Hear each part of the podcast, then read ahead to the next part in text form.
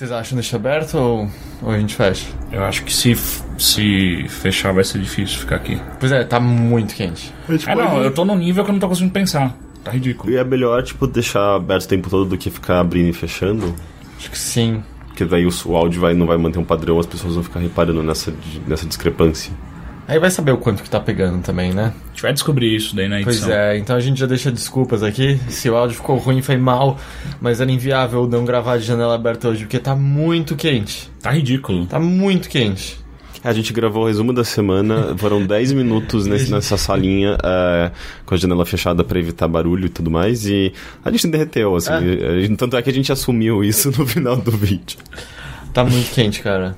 O que Ah. aconteceu, tá ligado? Tá longe o verão ainda. Tava, não, e tava, Ainda e tava mó frio, tipo, alguns dias, tipo, quatro, cinco dias eu tava É. dormindo com, com Cobertor. com cobertor, tava Ainda mó bem que não gostosinho. existe aquecimento global. Sim. Ah, não, claro que não. Se, imagina se existisse, sério, como é que Pois a gente é. tá? Ah, mas não dá pra dizer que isso é consequência direta, dá? Existem, existe inversão térmica. Existe, mas não nesse nível, né? A gente parece que a gente tá Ah, no meio de um verão, sendo que é... Eu acho que não dá pra dizer sem evidência que isso é. E, e São Paulo Não, cara, é a- meio... a, a temperatura global subiu. Ah, a temperatura global. geral.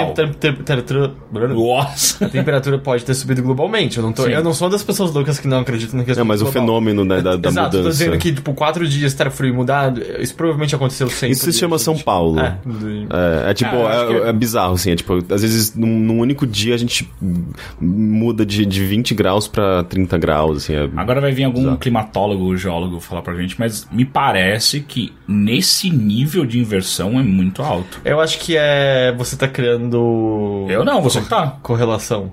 Do tipo. Sempre fez calor assim, mas agora que a gente sabe que é um problema muito mais sério do que a gente imagina- imaginava o aquecimento global, a gente presume que é ele criando. Olha, eu não sei os- vocês, mas eu morei na, na, na segunda cidade com o É. melhor clima do mundo. A única coisa que as pessoas Isso que moram em não Atibaia... acontecia. A única coisa não preconceituosa que as pessoas de Atibaia disseram pra mim foi isso. que era a cidade elegida com o segundo melhor clima do mundo. Eu não sei por quem. Elegida não, eleita. né? Clima, isso porque nem, nem, nem não tem como classificar o que é um Ah, clima bom. É que tem. tempo, né?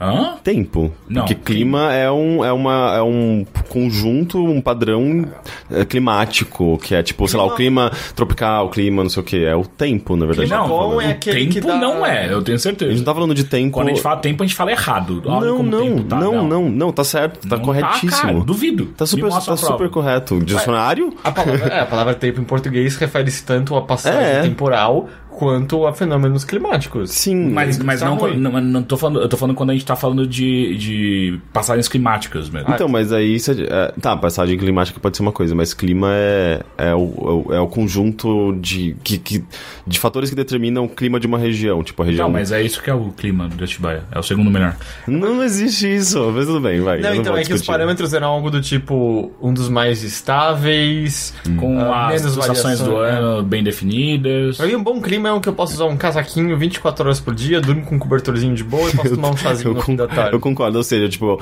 é, talvez a gente queira se mudar pros, A gente pro tem que hemisfério tá no- norte. no temperado. Eu cheguei a pesquisar ontem, eu não consegui encontrar se havia algum trabalho feito em cima de queda de produtividade e calor, assim, porque... Não, não, não precisa de trabalho, as pessoas têm, têm É, certeza não, porque eu disso. comecei meio, ok, é frescura minha o fato de que eu não tô conseguindo nem me concentrar direito no que eu deveria estar fazendo?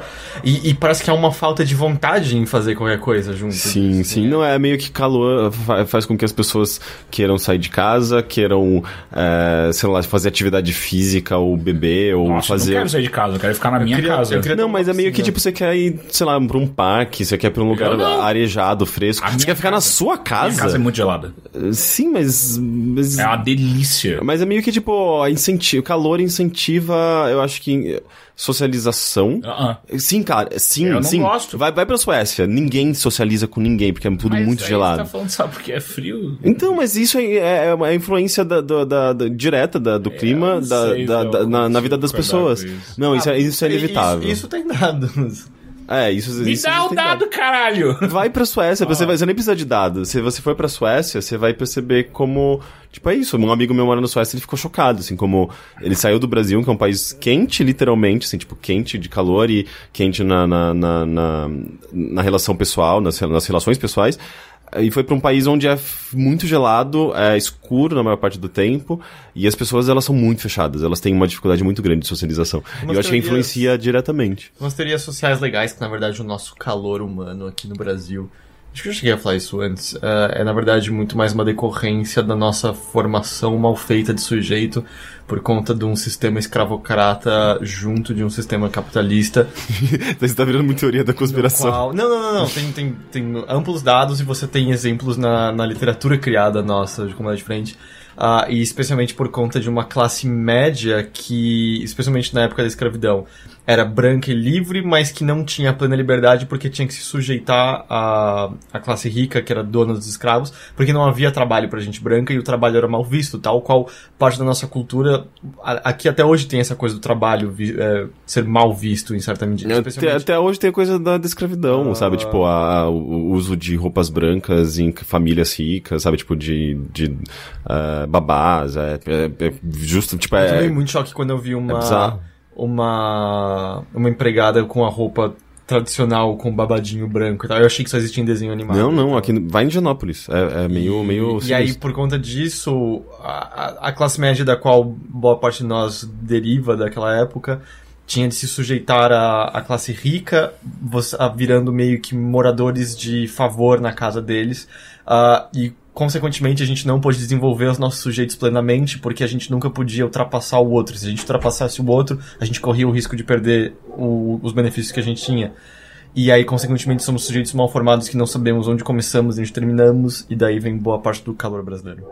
Do calor... Calor da- humano brasileiro. O calor humano. Não, esse é o clima. A gente é. A, a nossa. O, o- o choque que a gente causa em estrangeiros é porque, de certa forma, a gente tá penetrando na barreira de sujeito deles, que pra nós é natural, porque pra nós é mal formado. Mas ao mesmo tempo a gente generaliza quando a gente fala nós, né? Eu, eu não sou uma pessoa muito. Eu não me considero uma pessoa muito calorosa, assim. Tipo, eu tenho amigos que, sei lá, abraçam, sabe? Tipo, estão sempre colados e, tipo.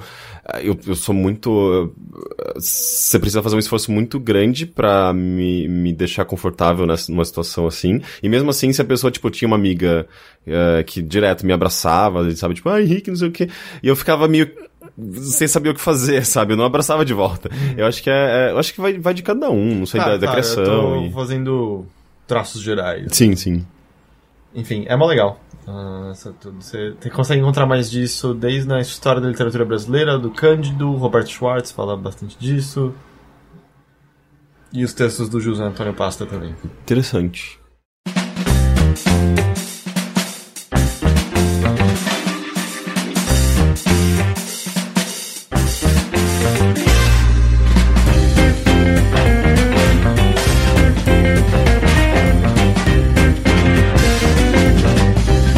Você que tem que fazer esse negócio pra frente, Teixeira. Puta, sou eu que apresento. Ele tá derretendo ah, ainda. Eu tava total achando que era você que apresentava. Sério, eu juro, eu juro. Eu juro. Olha, Mas não tá tão quente assim. Jogando a responsabilidade. Não, eu, não- eu dormi três horas Eu hoje. sei, é, Ah, é verdade. fazendo mal pra você. Não foi o rugby, cara. Eu devo estar doente e meu corpo não percebeu completamente, plenamente. Mas por que você tá doente? Não é por causa do rugby que eu tô doente. Ah, não sei. É. Tem, tem dados pra isso também. Eu- Tem, tem. Rugby cau- causa, causa doenças. Pô, mas esse aqui é o Bilheteria, o nosso podcast de entrevistas. Hoje sem entrevistado nenhum. E Você pode me entrevistar se você Indicações culturais. Não quero. Vamos não fazer. Quero, tá muito quente. Cada episódio que a gente não tem convidado, a gente faz uma entrevista. Não. Um que a gente teria três Não, eu acho que seria legal, cara. Seria legal porque a gente pode fazer umas perguntas que a gente nunca fez e tirar do nada uma pergunta. Nossa, então tá bom. Então é você que não gosta de responder. Você vai começar com você, então. Hoje a gente tá aqui com o Henrique Sampaio, que é um dos fundadores do Overlord. Não, Eu- eu agora que, você ele tem- exagerou na ele piada. tem o nosso telefone, ele tem nosso É, WhatsApp, e-mail, Facebook, Twitter.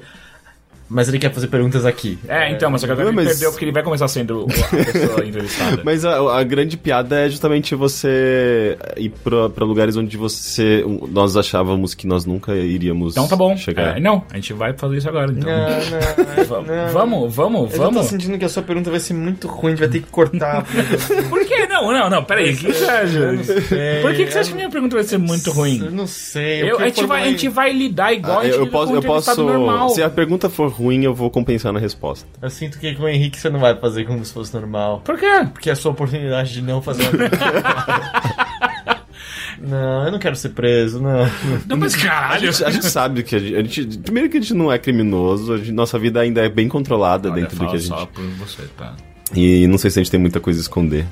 É... Ah, eu não vou fazer essa merda aí não, né? Vai, vai dar bosta. É... Olá. Tá Olá. quente pra caralho. Essa semana foi, foi, foi uma semana intensa, ou não foi? Ou, ou, ou é só impressão minha?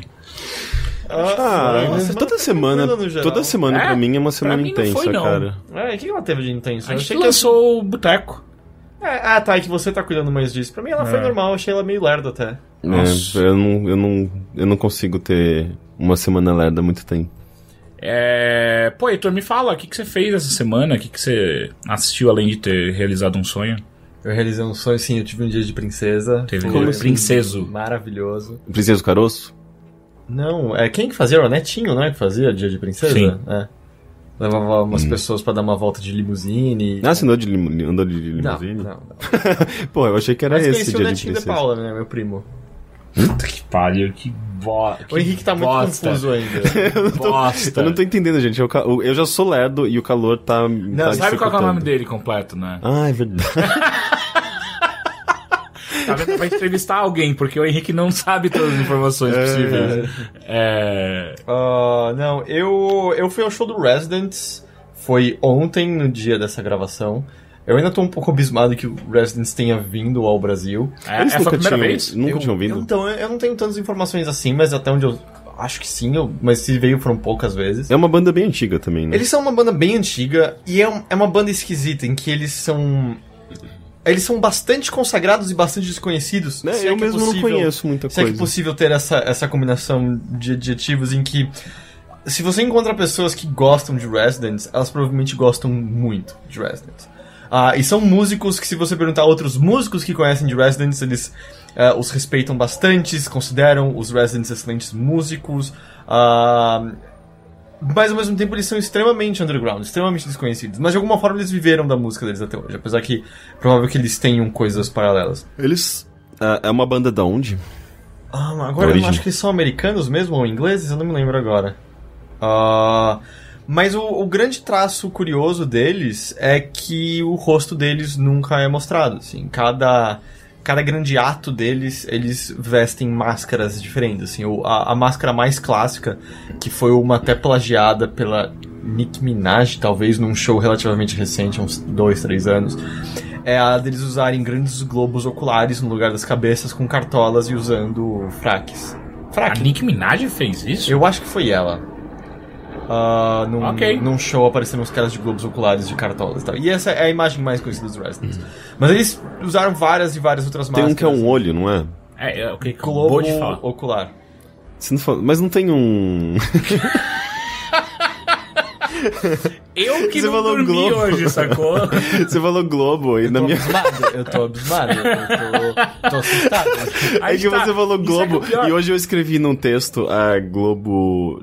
Sabe aqueles glo- globos de, de, de- de pista de dança, sabe? Tipo, Um globo espelhado. de luz. Não é nem de luz, né? Não, Porque ele chama ele é globo de luz. espelhado. Ele chama globo de luz. Chama Globo de Luz Chama. mesmo? Me chama? É, eu não sei. Ah, eu não sei qual que é o nome correto. Enfim, mas ah, e, e eu, eu, eu tenho certeza que eu já vi. Ah, eu acho na verdade eu tô confundindo com um clipe do Pet Shop Boys no qual eles aparecem com um globo de luz ou globo de espelhos, espelhado, enfim. Ah, e eu acho que na minha cabeça veio isso no lugar, só isso foi substituído. Não, tem alguma coisa muito bizarra com o Henrique hoje que Ele, eu... ele tá olhando no seu olho e nada tá sendo registrado. É muito É, louco. eu, a gente foi gravar o resumo. É porque eu também eu registro por aqui, é meu ouvido. E eu entreguei o registra, microfone pra ele, pra ele prender na caneta. Ele. Ah, a gente vai usar esse aqui hoje? Sendo que literalmente nunca houve um resumo no qual não tenhamos usado O lapela. lapela. Eu, eu Nunca. acho que vocês se sentem é, afetados pelo calor? Aí que tá, eu não me sinto afetado pelo calor, mas eu sou mais afetado, sem perceber. Ah, enfim. E eles, eles sempre mudaram. Você teve uma que era uma morte e tal. Ah, e aí esse show é a turnê do Shadowlands. Uma morte? Calma. Um deles era vestido de uma morte, de morte no palco. ah, ok. E essa turnê do Shadowlands, ah, na qual eles têm Parece uma, que você tá batendo punheta fazendo isso. Desculpa, eu tô com muito calor, eu tô, ba tô balançando uma minha camiseta. vestimenta específica. Nossa, eu tenho que ter, um pinto na- no peito, né, pra tá batendo uma punheta. Desculpa, desculpa, agora, agora eu paro mesmo. Foi o barulho só, gente. Ah, em que o, o show começa. Foi, foi no Cine Joia.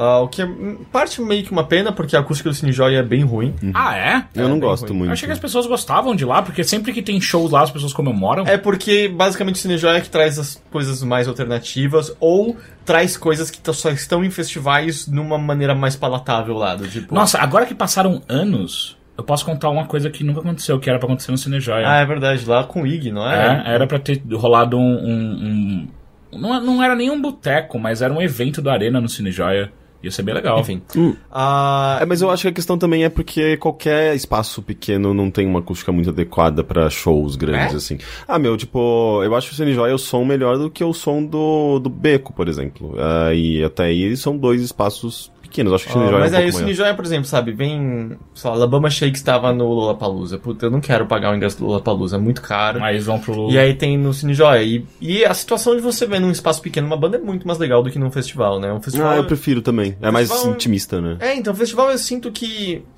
Mesmo que você veja na grade, você viu meio show, Uhum. na real. Assim, nunca é muito bom o show em festival. Os melhores shows que eu já vi foram em Foram em lugares em pequenos, lugares né, pequenos, sabe? Tipo, do Metronomy, ah, da Yelly, sabe? Todos, todos eles, tipo, na minha frente, assim, parece, parece que era um show pra mim e meus amigos, sabe? E Era é uma pena, legal. porque parece que ah, existem bandas que só aparecem aqui agora em, em festivais. festival, se você não vem em outro lugar. É Ah, caro, né? É, eu acho que deve ser mais por conta do Não. preço, ainda mais agora, do É. espere ver. Ah, mas é, foi, foi no Cine Joia e que você percebe assim a, a popularidade da banda.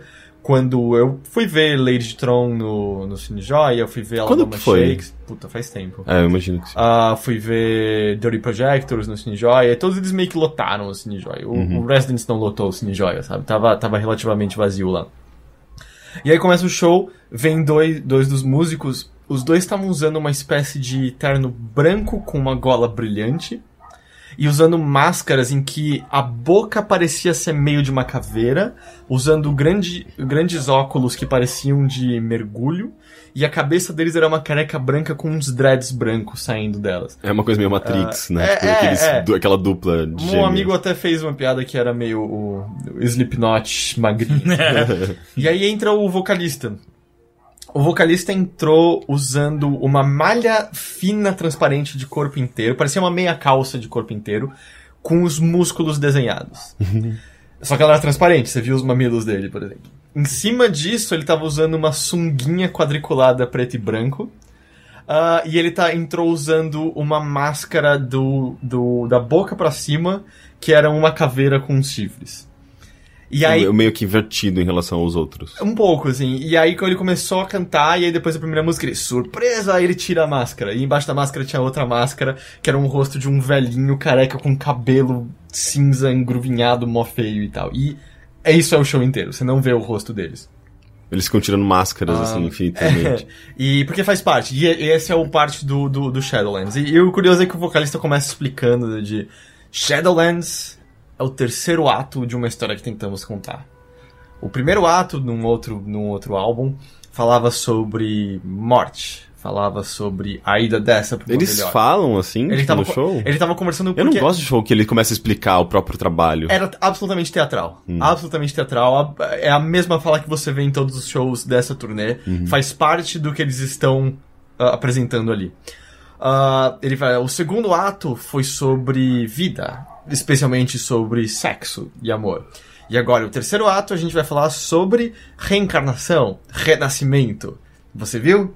Uma vida no reverso. Que conceito, hein? E aí ele continua, continua o show. Então é absolutamente teatral e absolutamente na sua cara, sabe? Não, não é pra fingir que há algum significado escondido por trás disso.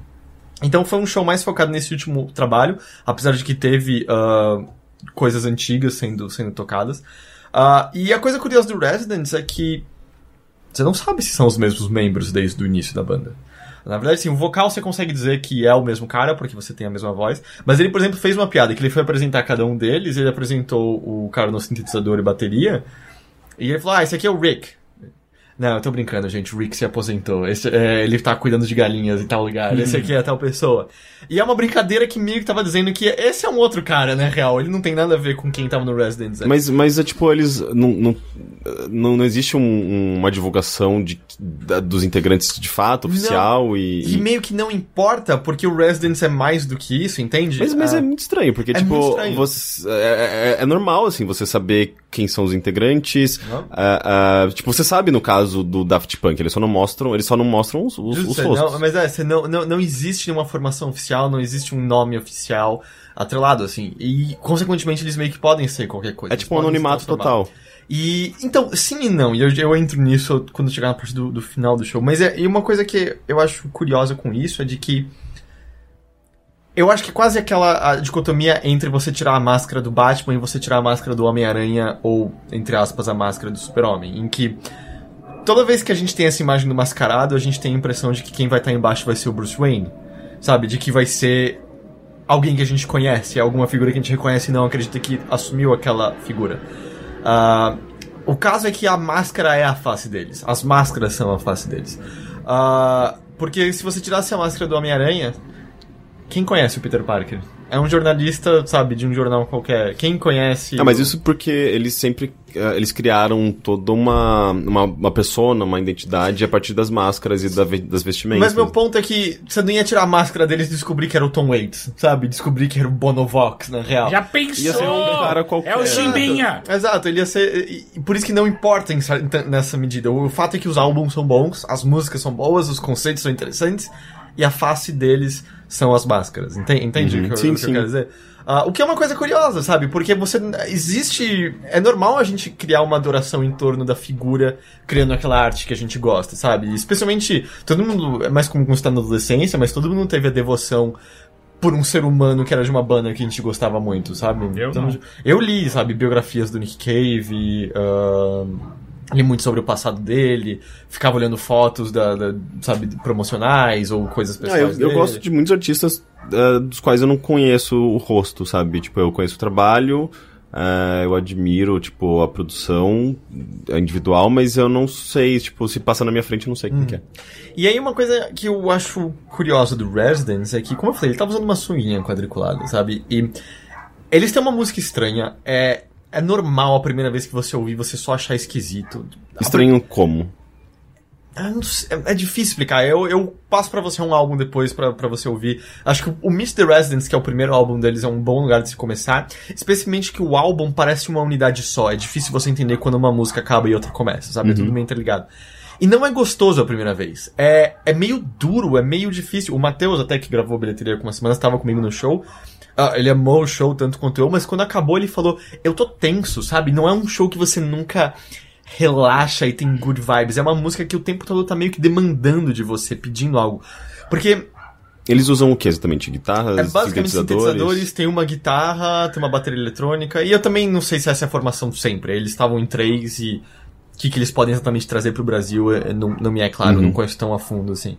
Mas mesmo, mesmo as músicas que você conhece, elas começam e tem uma coisa desconfortável. Ela parece quebrada demais e, e você demora a entender como encaixar tudo e entender onde tá a harmonia e a melodia, sabe? Uhum. Mas acontece, e quando acontece é muito maravilhoso, é muito, muito bom.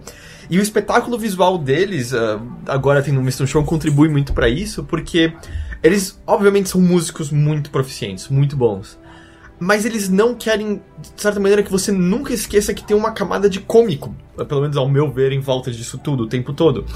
Ou porque esse vocalista usando uma sunguinha faz uma dança ridícula o tempo todo, assim, meio que batendo umas asas de galinha de um lado pro outro, mas absolutamente cenográfico, assim. Ele sabe exatamente o que ele tá fazendo, ele intercalava muito com movimentos pélvicos, sexuais, que eu, eu pessoalmente acho que tinham muito a ver com uma raiva e uma fúria que eu sinto. Que você tá fazendo, Teixeira?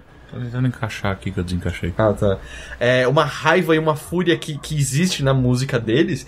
E que, curiosamente, a gente tá falando de um. é, acho que eu até esqueci de falar. Ele tem uma pancinha considerável, porque ele é um homem de uns 60 anos a essa altura. Ah, e você percebe por outras partes do corpo dele e tal. E ele de repente meio que acumula e solta uma energia maior do que você vê em, em shows de, de pessoas jovens, sabe? Nos seus 20, 30 anos. Só que ele meio que acumula e de repente o vocalista berra cantando e ele solta uma raiva absurda. E foram justamente nessas horas que, falei umas quatro vezes, parece que tudo se confluiu de maneira perfeita e você entendia por que, que você tava lá, sabe? Ele Uhum. é, é, foi muito maravilhoso, foi muito maravilhoso. Tinha uma energia absurda, muito diferente.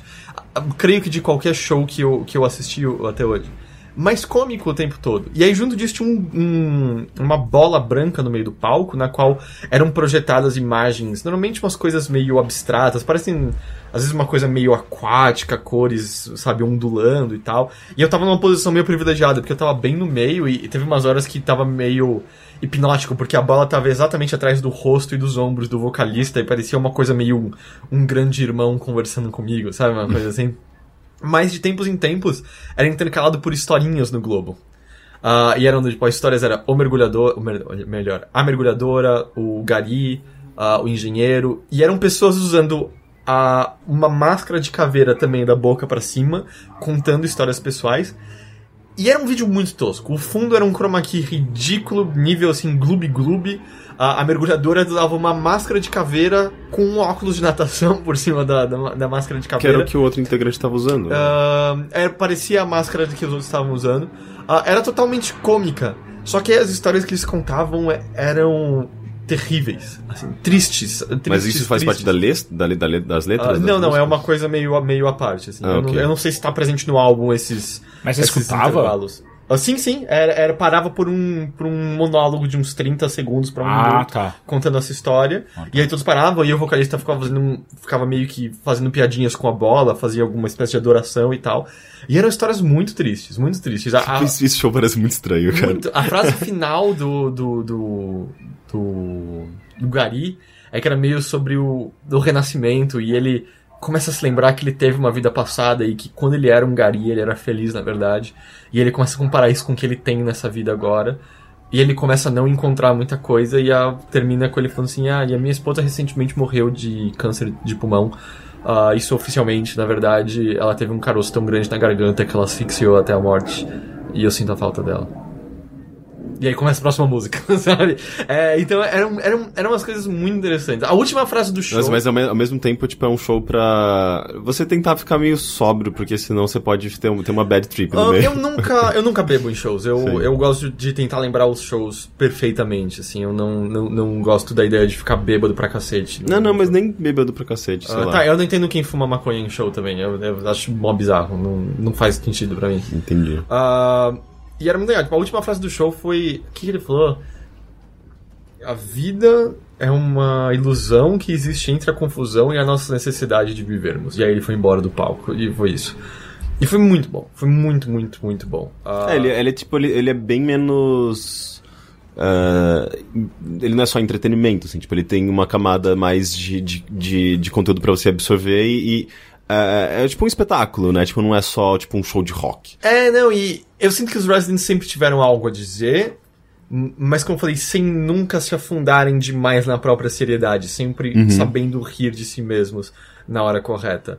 Ah, e eles têm álbuns conceituais muito interessantes, do tipo, tem um álbum deles que, se eu me lembro exatamente, é. Eles queriam criar jingles, e então todas as músicas recomendável que você ouça três vezes em seguida pra entender como, como seriam elas na prática de verdade e coisas assim. É, é muito legal, muito, muito legal. E aí a coisa curiosa é que meio que acabou o show, eles foram embora. Ah, a última frase da última música foi No More, aliás, diga-se de passagem, antes do, do monólogo lá. E aí a gente passou um tempo lá, meio que atônito, olhando um pro outro, sabe? Meio, caralho, o que, que, que foi isso? Que acabou de acontecer aqui? Ah, com, com aquela ideia de a gente tem que conversar com as pessoas que vieram ver esse show, assim, porque a gente tá no melhor lugar pra conhecer pessoas que a gente iria gostar muito, sabe? Porque, não sei, existe uma hora que quando você conhece Resident, você se sente a pessoa mais legal do mundo. Você se sente automaticamente mais legal. E ao mesmo tempo estava no meio de de pessoas, Pessoas que... que- conheciam Residents, que provavelmente são poucas pessoas espalhadas por aí, sabe? É, Já que ele justamente atinge um, um, um grupo específico, né? Não é uma, uma banda muito popular. E, e a gente foi pra fora do Cine Joia, tava trocando uma ideia, e eventualmente sai um cara de dentro, velhinho, e você olhava pro maxilar dele e você reconhecia perfeitamente que era o vocalista. E ele Legal. saiu de boa e foi a pé, algumas pessoas comentaram ele foi. Então eu acho que isso é tá mais interessante sobre a questão das máscaras, que ele não tá escondendo o rosto dele. É que mesmo que eu tirasse uma foto ali, meio que. Que, que importaria, entende? Não, porque... Colocar no Twitter, descobri a identidade. Exato, não... Ninguém, entende? tipo, ah, quem, quem, sabe, tipo, whatever. Exato, sabe? nesse sentido que é um segredo e não é um segredo ao mesmo tempo, Aham. sabe? Que meio, ah, tá, é esse cara, tipo, o que importa? Ele não tá usando o rosto dele, o rosto Não dele... é mais a, a persona, né? Tipo, aquela, aquele alter ego. É, o rosto dele era aquela máscara que ele tava usando em cima Uhum. do palco. Foi, foi muito legal. Muito, muito, muito legal. Foi um puta de um show. Eu gostei pra cacete. Fico muito feliz de que eu possa ter visto os Residents antes de morrer. Porque acho que provavelmente vai ter sido a última oportunidade. Eu não, não consigo conceber direito uma outra situação que vai dar pra vê-los. Até Vai, porque também é uma banda, uma banda antiga, né? Você nunca sabe quando eles podem parar, É. simplesmente. E eu acho que é uma daquelas bandas que quando parar não há um anúncio de que eles pararam. Só de repente vai fazer 20 anos que eles não lançaram nada, sabe? Uhum. E aí de repente parece provável que eles tenham parado. Então, porra, foi muito, muito legal. E você ter- também nunca vai saber quando algum deles morreu. É, mas. Nossa, Só se eles soltarem uma nota. Ou eles coisa. podem nunca acabar, né? Eu posso ser um idoso e os Residents estão rolando ainda porque eles são que nem o fantasma, sabe? É. Passando de pai pra filho a roupa e. Seria e incrível isso. assim, eles não acabam nunca. Podia ser uma banda dessa aí, tipo, ah, e eles irem, irem evoluindo e mudando o estilo e acompanhando a história da humanidade e nunca terminando, seria fascinante. Mas eu gostei, assim, acho que fazia bastante tempo ah, que eu não sentia, não via raiva num show, sabe? Parece que é muito mais comum você ver We love you e, tipo, estamos muito felizes de tocar e que bom é ser artistas, pago por tocar música, em vez de, não, eu tô com raiva e ter raiva pra expressar, sabe? Essa coisa é... E faz falta isso, assim, raiva é tão bom. É, é uma, é uma catarse, né? Tipo, é- você utiliza a- o meio artístico pra você se expressar e, na verdade, aquilo é, é, é- é um alívio pro artista e, de certa forma, acaba sendo... é, você se identifica com, com, com a- o, expre- o expressar do outro, sabe? Tipo, é... é é catártico, eu acho, pra todo mundo, sabe? Todo mundo entra na mesma sintonia mental e... e é, é arte, sabe? Tipo, é, é, é- é tudo num campo da, da, do art- da artificialidade, sabe? Então isso é bem interessante. Eu já Sim. vi alguém que não tava afim de estar tocando. Smash Mouth tá, tipo, Ah, total, é. não quero estar aqui. Não, eu tô Não foi o show que o Chorão subiu Sim, ao palco e cantou sim. Nossa, é verdade. Foi o show que o Chorão eh, subiu, E foi cantou muito uma, Constrangedor, cantou duas. né? Tipo, esse cara não vai mais embora, cantou três e o show acabou. Ah, que constrangedor. O. Sei lá, quem tiver curiosidade. De novo, eu ainda acho que o melhor lugar pra começar é o primeiro álbum, Meet the Residents, mas esse show inteiro do Shadowlands você consegue encontrar no YouTube, assim, tem até com uma qualidade de áudio legalzinha, assim. Ah, acho que talvez isso pegue bastante no microfone, essa motinha aqui. É, tá rolando tudo agora, né? A moto, a ambulância. ambulância. É, tomara que seja ambulância e não um carro sendo assaltado, né? Porque senão o alarme não vai embora nunca. Não, o carro sendo assaltado, ele fica falando sozinho, tipo... Como que é? O- Este carro está sendo assaltado. E nunca está sendo assaltado. Ligue agora É, é tipo a história do, do, do Pedro, Lo- Pedro Lobo? Ah, Que é que, tipo, ele sempre... Não lobo, é... lobo, e não tava vindo. É, exatamente. Daí quando é de fato um lobo, ninguém Ele é acredita. comido, né? Ah, mas foi, foi, foi muito foda, foi muito, muito, muito legal. Cara, eu tô com muita vontade de ir em alguns shows agora, mas todos eles estão muito caros. E eu não, tô, não tô com Então, fazia- grana. Fazia tempo que eu também não ia, justamente por conta de preço. Ah, eu tô tentando lembrar, eu acho que foi algo como 200 reais, talvez 160 reais. 200 reais e 160 Ah, que eu acho caro. é, é- ainda é acessível, sabe? Tipo, mas eu é tô- caro de qualquer jeito. Nossa, sabe? é caro pra Hum, cacete. Sim, mas em comparação a outras coisas que estão surgindo e, e que são muito mais caras, sabe? Tipo, vai rolar o, o aqui em São Paulo o Pop Load Festival. Que é o que vai o Bali Sebastian. Belly Sebastian, eles anunciaram os nomes não tão conhecidos. As- os principais são Belly Sebastian e Todd Tej, que são os maiores. Eu queria no dia do Todd Tej, eh, mas é 350 reais, um dia, sabe? Os dois são Caralho. 500 e pouco.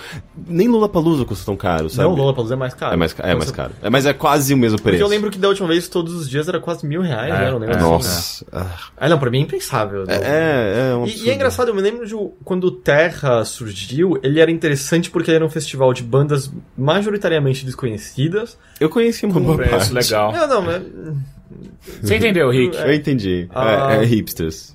E eram uns ingressos baratos, assim, então era muito Não é, interessante. é que eu acho que ah, o contexto econômico era praticamente outro, mas também tinha a coisa de que compensava, porque era um dia inteiro que você tinha de, de coisas além do show, sabe? Tipo, o parque em si era mó ainda era Ah, legal. aí que tá, por exemplo, eu tô falando do Terra antes de ir pro Play Center. Ah, e tal. entendi. Ah, e eu me, eu me lembro que comparado a outros festivais que estavam rolando, como, sei lá, Team Claro que é Festival e tal, ele era bem mais barato. Bem, bem. Claro que tanto rock também era barato. Ah, mas assim, o Terra eu lembro que eu ia sem nem querer ver nenhuma banda. Era só tipo, ah, tá, acho que vai ser um dia legal. E aí eu ia.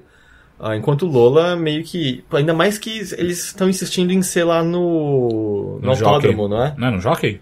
Não, o Jockey foi dois anos, da última vez foi no autódromo, na, Ah, é? em Interlagos. Eu nunca- ignoro eu nunca fui no Lollapalooza. Lola, é muito caro. Então, eu fui, eu fui na. Numa vez no Jockey e eu fui na- numa outra vez lá em Interlagos. A Interlagos é um, é um lugar absolutamente horrível, assim, pra aquele show. É tudo longe, você tem que andar uma eternidade de um canto pro outro. Então, teve um que eu fui. Ah, não, não foi, não foi Lola, foi o. Caralho, qual que era o outro festival grande que tinha também? Que era em Que Itu. era, é, que era longe. Sim, que Ah, eram sempre é, mal organizados. Fazenda sabe? Maeda, alguma coisa Não, assim? não, não, não. Eram sempre mal- bem mal organizados É, também. é, é. É. Que no E- final e a gente tu? tava saindo. Não, não era. Não É, mas era perto Itu. de Itu. É, é. era- Mas aqui no final. Eu lembro. Eu fui no segundo dia do, do festival e no final tinha chovido e todos os carros começaram a atolar. Eu acho que era em Tu, sim. É, é, é Arena Maeda, se eu não me engano. Não é. Não? Você tem certeza? Mas era bem perto de Itu, porque eu lembro que tinha hospedagem em Itu e. É. Era, era. Todo mundo meio que saiu xingando, porque a comida acabou no é meio. É, pelo que eu sei, não. tipo, festival grande que rola, assim, tipo, shows e coisas grandes é, tipo, nesse lugar, Arena Maída. Não sei se é em Itu exatamente, mas é, tipo, naquela região. E é meio fora de mão totalmente, sabe? E, assim, hoje em dia, preguiça de show grande. Ah, é, É. Eu, eu, na verdade, não tenho preguiça, eu tenho vontade de ir, só, só, só não é compatível com a minha realidade no O momento, último sabe? show grande que eu fui foi do Per Jam, em 2013, eu acho. Nossa, eu não lembro qual foi o último show grande que eu fui, porque eu geralmente eu e eu vou... total me arrependi, tipo, não curti. Eu vou justamente nesses shows menores, sabe? Ah, eu fui no Lola ano passado porque tinha Lorde, foi legal, tinha na- na que foi legal. Mas você sai meio exaurido demais do negócio. É, pra- verdade, meio E, tipo, exaustivo. sabe, eventualmente você tem que comer e beber alguma coisa durante o dia. E era tudo uma merda pra você pegar bebida, comida. Caro, né? fila, era tudo. Ainda tiveram a ideia de botar hum, é, meio que food parks gourmet num canto. Ah, tudo umas ideias erradas. Não... Eu lembro que, tipo, o, o, o meu melhor festival, assim, de todos, acho que o melhor, ah, melhores shows que eu já vi foi, acho que no Terra de 2009 ou 2010, eh, que eu conheci, tipo, fiz amigos naquele, naquele lugar, assim, tipo, meio que... ah, não sei, tipo, tudo convergiu de uma maneira interessante, sabe?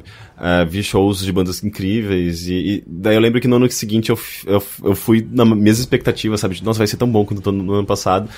E foi uma merda, mas isso também envolve outras coisas, além de, enfim, da con- o contexto, ah, ah, enfim, Acho de pessoas mim, e outras o coisas. melhor foi o primeiro, claro que é rock, porque eu vi em seguida Fantomas, Sonic Youth, Iggy Pop e Nine Inch Nails. Eu acho que eu uma nunca vi porra. nenhum desses, mas eu, eu fui num festival, acho que no- num Terra, inclusive, que teve Iggy Pop e eu tava vendo Sim. um outro show. Aliás, é, foi no próprio. é, né, teve de novo Iggy Pop e Sonic Youth num, num E vai ter agora no Pop Load Festival, se eu não me engano, o Iggy Pop de novo. E, eu E- fiquei, nossa, é, tipo, ele, ele ainda O Iggy Pop gosta do Brasil. ele ainda atua, sabe? Ah, ele, tem tá- energia pra cacete. ele tá é mó velhão, né? É, mas Tipo, é deve ter uns impressionante 70 e vê-lo poucos vê-lo anos. no... Assim, é tudo muito planejado. Se você vê dois shows, você vê que ele encoxa a caixa de som no mesmo ponto, ele pula no palco no mesmo ponto, Uhum. Ele faz movimentos pélvicos no mesmo ponto, ele puxa alguém pra cima do palco no mesmo ponto, mas é, ele ainda tem uma energia bem, bem legal. Iggy Pop é uma, uma ótima figura. Sim. Ahn, Eu assisti um negócio também. Manda. Porque eu tenho quase certeza que eu não falei dele no bilheteria. Rick, é, seja meu. meu. meu. Hum. Seu? checador? Que é uma palavra que eu tô procurando. P- pode ser um checador. Checador. É. Eu já falei de Jiro Dreams of Sushi. É, eu. Muitas pessoas já falaram desse filme pra mim, mas eu não sei se foi você. Mas não é essa a pergunta. Não, mas então, essa eu tô re- respondendo. Não sei se foi. Se você Porque foi uma delas. É que o meu problema é que eu assisti, eu conversei com o Teixeira sobre e eu não ele. tenho certeza se ele falou no podcast Mas ou eu foi só um não. papo fora. Eu acho que você não comentou no podcast. Tá. Bom, vamos nessa, vai. Qual- Qualquer coisa alguém vai, vai citar de novo sobre É, tem o Netflix. Aliás, há muito tempo que o Netflix me recomendava esse filme e eu sempre ficava com preguicinha. Cara, eu, eu, eu conheci esse filme quando eu fui pro Japão e parecia que ele tava sendo feito na época. E eu sempre louco pra assistir, nunca assisti essa porra. É Então, mas eu nunca assisti justamente porque todo mundo fala pra mim, meu, assiste esse filme, é incrível. Eu fiquei com preguiça. Aham. ele, é, ele é um documentário sobre esse Jiro que é um sushi man. Decidiram? Quê? Você falou decidiram. Decidiram? é o nome Então, é, é que ficou meio decidiram. Eu ainda tô sem entender, Teixeira. É, é. Vocês não entendem a, você- vocês não entendem a minha piada, eu não entendo as suas e a gente fica assim mesmo. Ah, que ele, é um, ele é um sushi man, de maneira geral, considerado o melhor de todos. Ah, ele ganhou mais de uma estrela no, no Guia Michelin, que é basicamente a maior premiação. Uh, Mais de uma estrela? é, Sério? sim. Tipo, é- eles contam por pontas das estrelas? tipo, porque tipo, geralmente é de 1 a 5, vai, em Não, guias não, de... você ganha uma estrela no Guia Michelin, é isso. Ah, sério? É, ou, ou você ganha ou você quando não seu, ganha. Quando o seu restaurante é o melhor, você ganha uma estrela. Daí, se você no próximo ano eles fizerem uma análise e você ganhar de novo, você tem duas estrelas Michelin. Ah, entendi. Entendeu? E é tipo a maior coisa culinária do mundo, pelo que eu entendo. assim. É, é. E. Mainstream. É, tá. É. Ah, e o, o grande lance é que tem um, tem um crítico culinário que também co- conversa com, no documentário e fala sobre, que ele fala que é curioso, porque o lugar, o restaurante dele, é um restaurantezinho pequeniníssimo, No meio de uma estação de trem, não é de numa galeria, é numa galeriazinha, assim. de metrô? Não, não apareceu nenhum metrô passando perto, assim. Eu acho que era de metrô. Eu lembro do No trailer. filme não aparece. É? É. Uma galeriazinha. O banheiro fica fora do restaurante. Então, assim, é, ele fala, eu acho que é o único restaurante do Michelin com estrela a, tipo, ter, não ter banheiro no restaurante, sabe? Porque Porque ele nunca pensou em ampliar? ele não. Não, é ele- porque é minúsculo. É, é é tudo minúsculo. minúsculo no Japão, né? E Começa ele assim. não, meio que. É tipo, ele sabe que a comida dele é meio que bolsa. Ele não é arrogante de maneira nenhuma, pelo menos isso não, não foi pareceu pra mim. Mas é- e o, o crítico fala, e talvez seja também a refeição mais rápida e mais cara comparativamente, porque você tem um, um- um prato de, sei lá, 15 sushis, ah, que ele prepara ali na hora pra você, e é isso, acabou. E custa caro, e você tem que fazer uma reserva, acho que um ou dois meses antes, porque Nossa, tá sempre lotado. sushi. Acho que tinha de quatro meses. No cara. filme eles não falam Você quatro. sabe que você vai me fazer comer sushi hoje, É, né? o filme eles não, eles não falam quatro, não. É, dá uma fome do cacete. Eu já tô com vontade. E o interessante é que o documentário fala sobre o Giro, fala sobre a infância dele, o que passou, e dele falando. E ele, aquela mentalidade. Eu esqueci a palavra, tem uma palavra em japonês que define essa mentalidade, que eles definem até como uma mentalidade que vem da, da ideologia samurai, que é você Ah, faz uma eu coisa e você faz ela todos os dias e você se torna um mestre nela, sabe? E ele falou, eu vou fazer sushi. Então ele faz isso sempre e se torna cada vez melhor aprendendo mais sobre, sobre o assunto. E aí o filme passa por isso, mas também passa pelos empregados do restaurante, que são aprendizes, que acho que você vira. fica como aprendiz 10 anos com ele antes de. de, de- você já saiu. É, Eu tinha um siriri. é, vai começar a entrar vários. Ah, você acho que é aprendiz por 10 anos com ele. Ah, e também passa pelos dois filhos dele, ah, o filho mais velho e o filho mais novo, que também viraram aprendizes dele e aprenderam a fazer, a fazer as técnicas do, do Giro. A grande coisa é que assim, o filho mais velho, acho que ele tem 40 anos e ele não tomou o comando do restaurante ainda. É, porque o Giro não, não se aposentou. Porque eles explicam que é uma tradição do Japão, que o filho mais velho toma os negócios da família e o filho mais novo vai fazer outra coisa. O filho mais novo foi abrir outro restaurante com as técnicas do, do pai. E Todo filha? mundo fala que é muito bom. Eu acho que ele não tem nenhuma filha. Todo mundo fala que é muito bom, mas que não é como o, o do Jiro. E o filme também meio que apresenta um- uma. Um cenário meio apocalíptico em que. O Jiro tá bem velho. Ele acho que ele tem mais de 70 anos.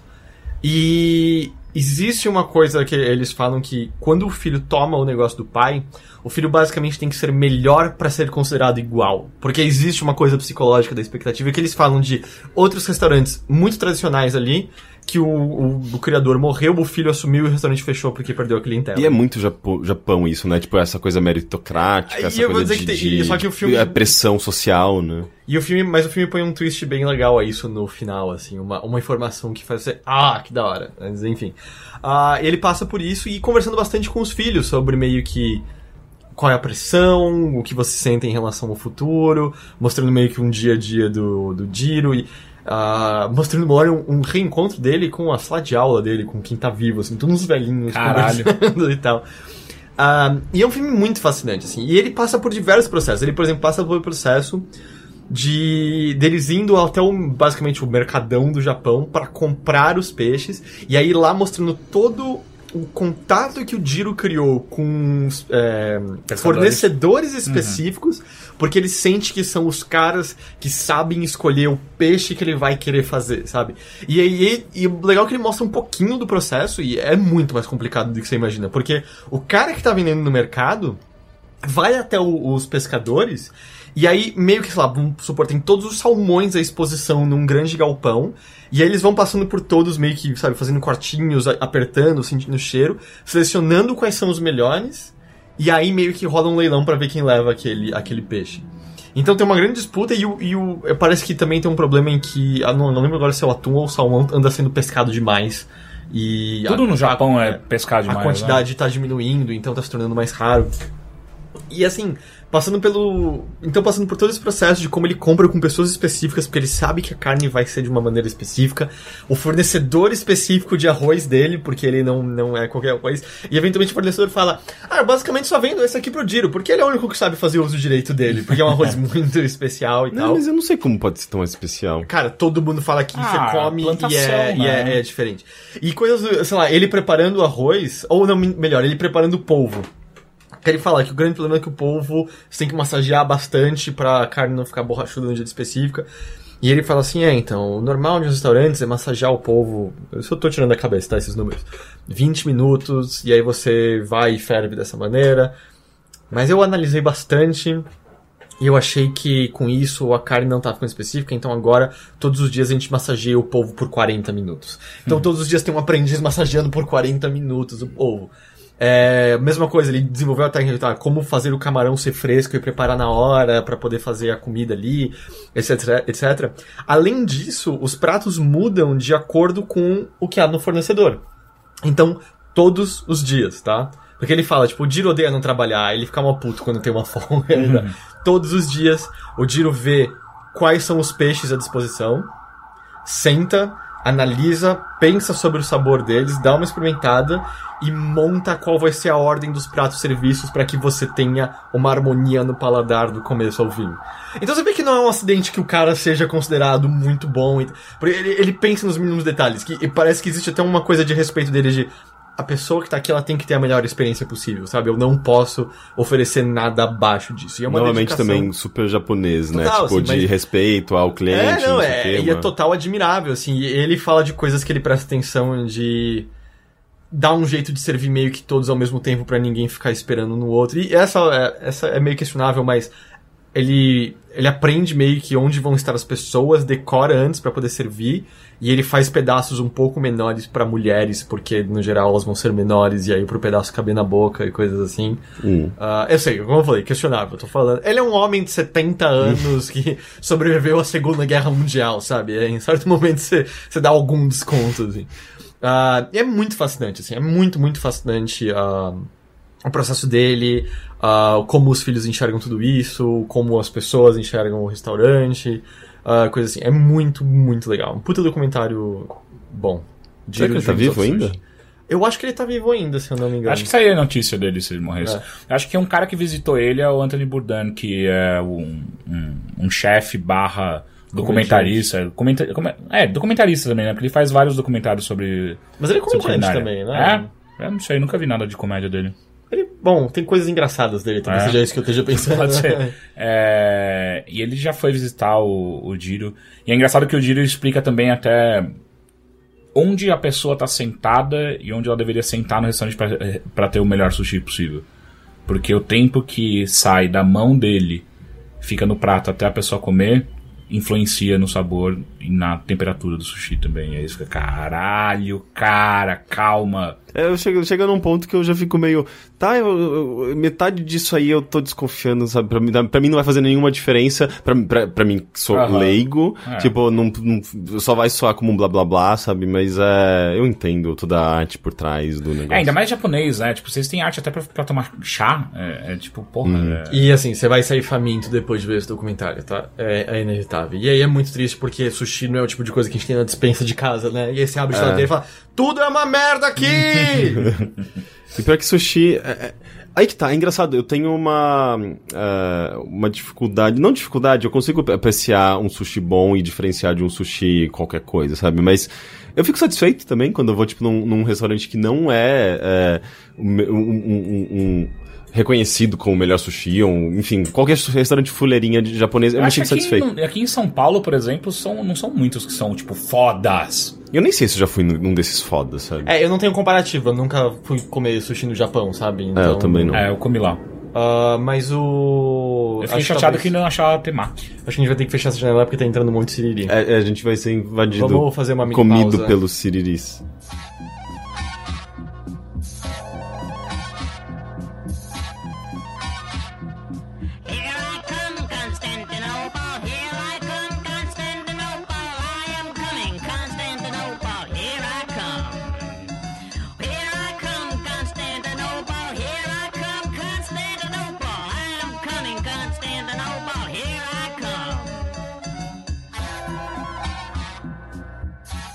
Ah, sabe o que eu lembrei? É uma correção em relação ao último episódio.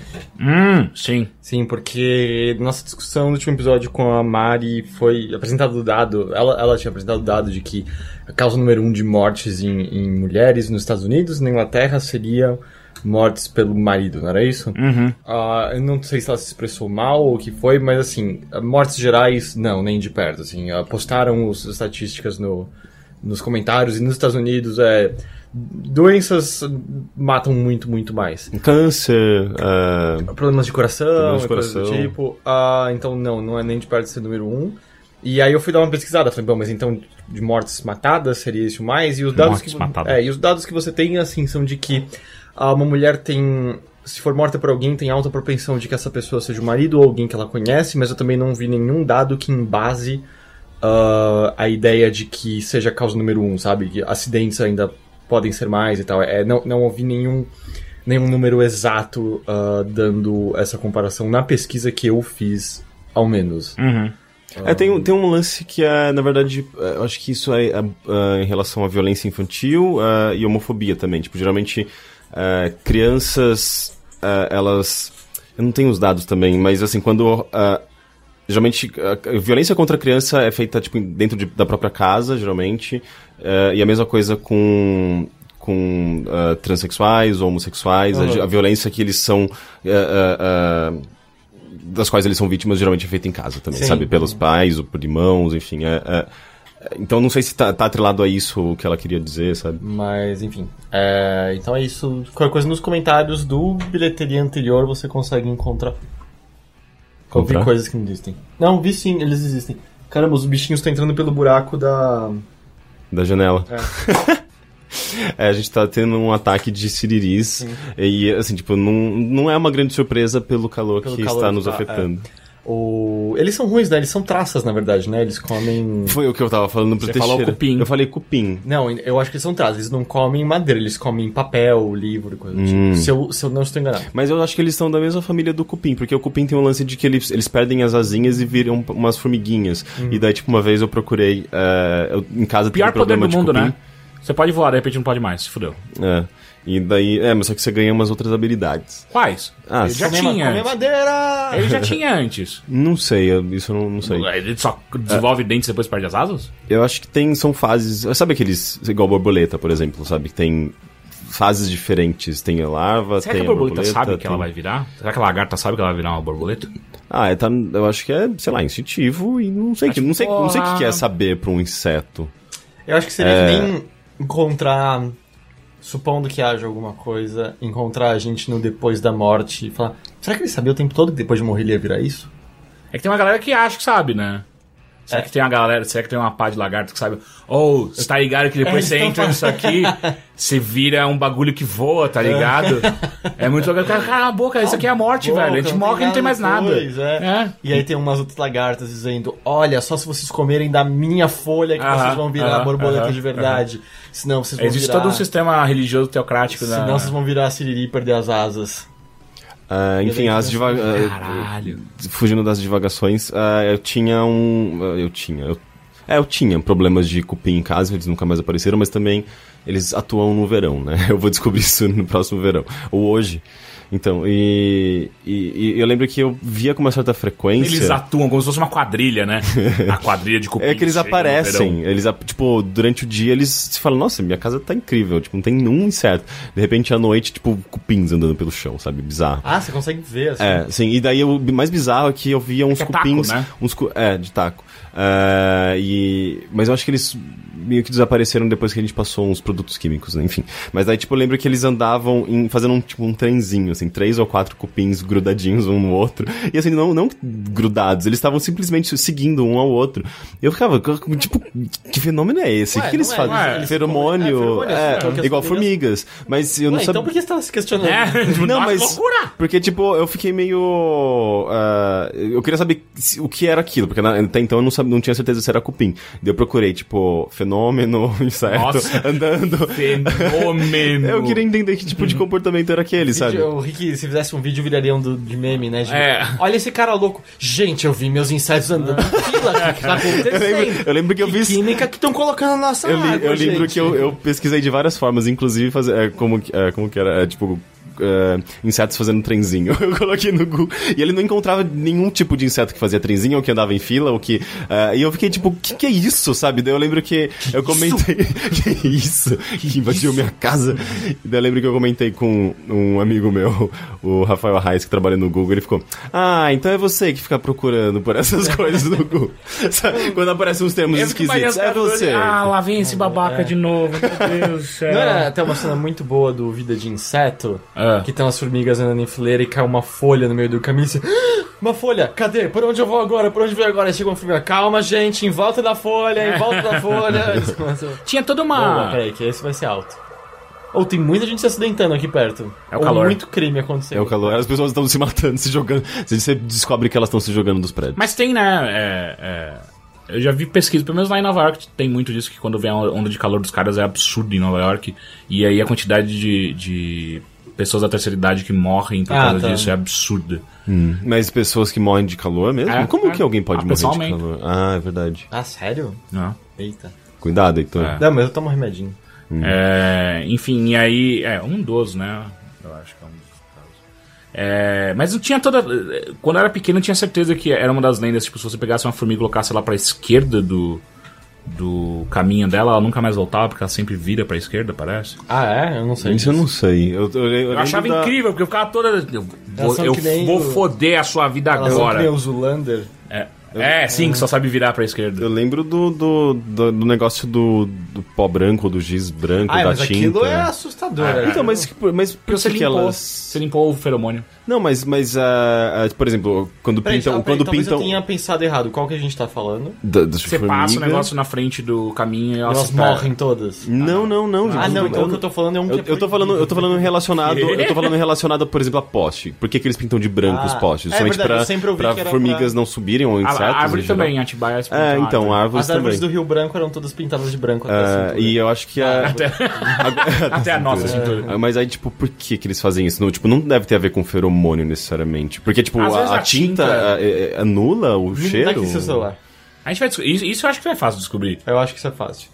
É... Não, é que tem um giz que a venda eu acho que é até proibida, que é um giz que, sei lá, você vê o caminho que as formigas estão fazendo na sua casa, você faz um risco, por algum motivo elas ficam atraídas, todas vão e morrem juntas naquele negócio. E aí é meio tóxico demais, é proibido, aparentemente. E aí é meio cruel demais. Sabe que funciona também? Você pega o formigueiro, joga álcool lá dentro Ah, que dó. e. Porque, meu, formigueiro é um, é um negócio incrível. É, tipo, é um sistema... É, é um sistema auto-regulatório, sabe? Tipo. É, não?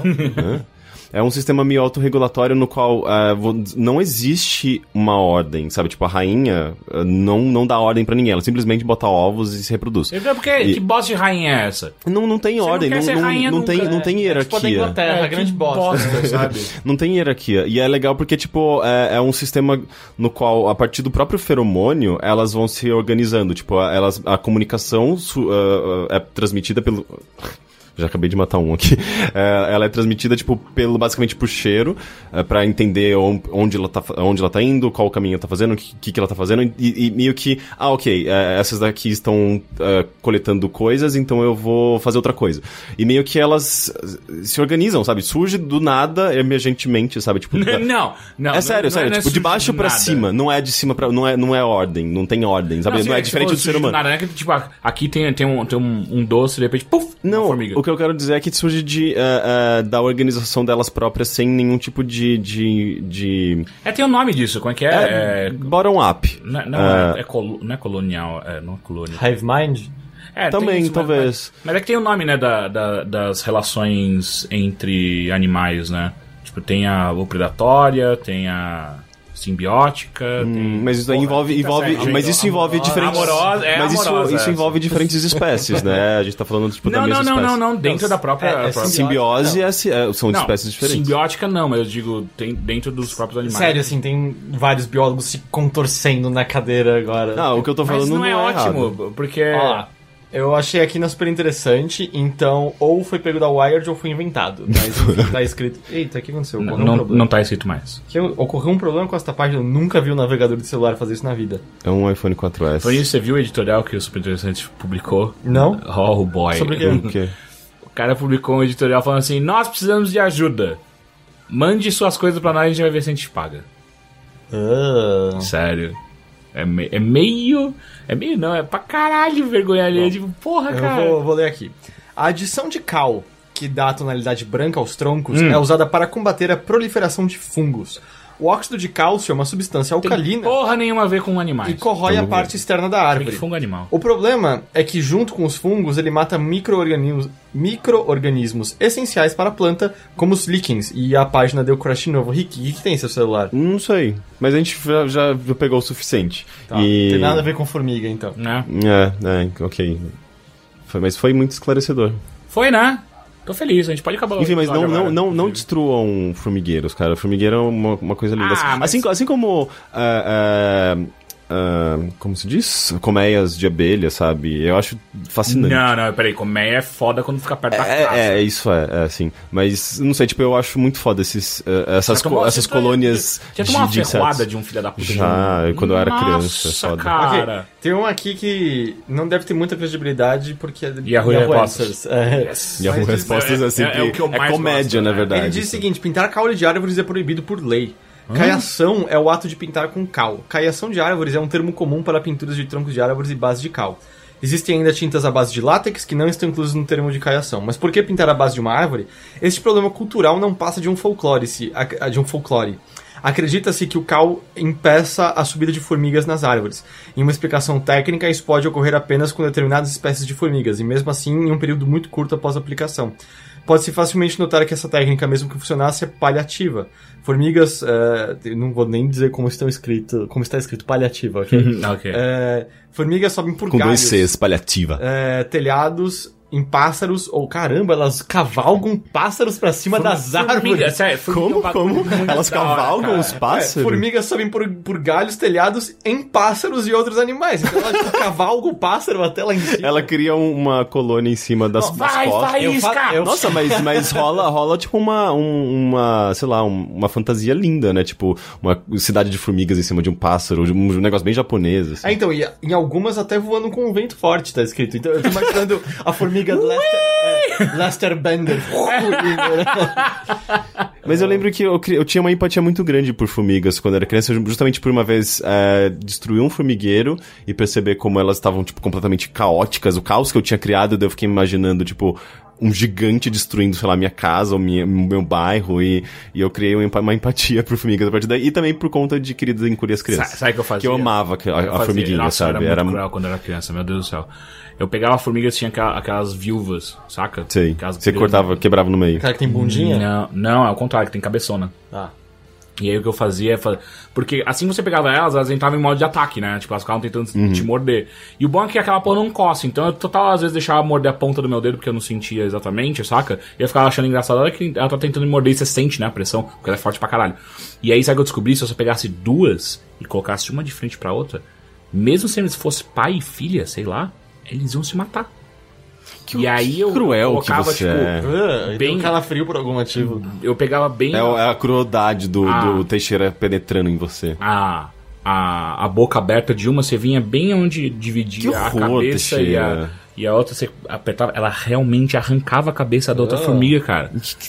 Coisa E aí horrível. E daí eu, depois- come- eu começo a entender por que você gostava de assistir é, Faces da Morte, sabe? E aí depois eu comecei a, a falar, porra, isso aí é meio sacanagem, acho que vou congelar a formiga. Daí eu congelava as formigas e minha mãe ficava puta. Manos, é, eu, eu- você já congelou co- corpos humanos também na sua, no seu Não, freezer? muito, é muito grande pro tamanho do freezer lá de casa. Você pode congelar animais também, sabia? Não. Pequenos animais, é gatos. Não, mas hoje em dia não tem mais graça, sabe? Ô, só avisando que eu fui ler outro lugar só pra ter mais Ah. um ponto de vista. E basicamente a mesma coisa dizendo que não, você não impede nada do- do- de formiga, fungo e tal. E, provavelmente prejudica o meio Você ambiente. prejudica algumas árvores que precisam respirar pelo tronco e ele também fala que esteticamente é feio, o que eu concordo, é feio mesmo. Sim, é, tanto, mas eu acho que a gente não vê mais isso. Era uma coisa do passado. De Bom, ver. segundo Ou o cidades do Respostas interior. é proibido municipalmente, É. né? apesar que eu não sei de que município ele tava falando. São Paulo, Atibaia tava comendo solto isso aí.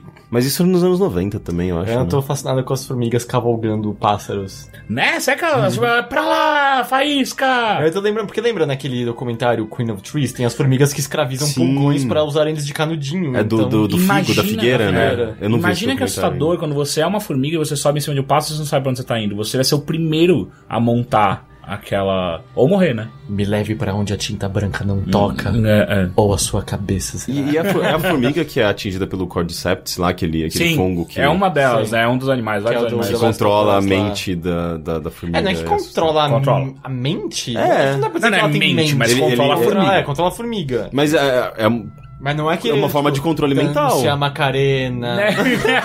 Não, ele vai fazer o que é o que é interessante pra ele, que é tipo reproduzir, que é subir numa, numa árvore, acho que num, num ponto específico. No ponto lá. mais alto da, da, da floresta, pra ele, que daí ele eclode e aí ele solta esporos Nossa, é, é, o, ar. é, é um lado bizarro da natureza. Imagina, cara! Porra, o João tá dominado, por que, que tá subindo o bagulho lá? Caralho! Pff, ah, e você tá a colônia A inteira. natureza é muito é fascinante e bizarro ao mesmo tempo. Não, não, não, não. Tem aquele, aquela. A gente é do- bizarro, né? Não, você que é bizarro. Não, todo mundo. O ser humano é muito bizarro a, também. a ske- aquela sketch lá do. Comer é bizarro, né? É muito esquisito. Ah, mas tipo, é bom gostoso, a, a, a, né, a, gente? a Ah, Pearl. comer é tão bom. a- tem um, tem uma- uma- um texto da, da Pearl no, no, no Steven Universe que é incrível, que ela faz justamente isso. Tipo, porque a, a mais baixinha, a, Ga- a. Garnet? Não, a Garnet é a alta, a Pearl e a. X. Gente, eu esqueci o nome dela. Faz muito tempo que eu não assisto Steven Universe também. Mas enfim. É o do ca- chicote. É o calor, é do chicote. Ela, ela adora comer, só que as, as, ah, as Crystal Gems não precisam comer, sabe? Elas não são seres humanos. Elas simplesmente se projetam no mundo dos humanos, naquela forma humana, pra poder interagir com as pessoas.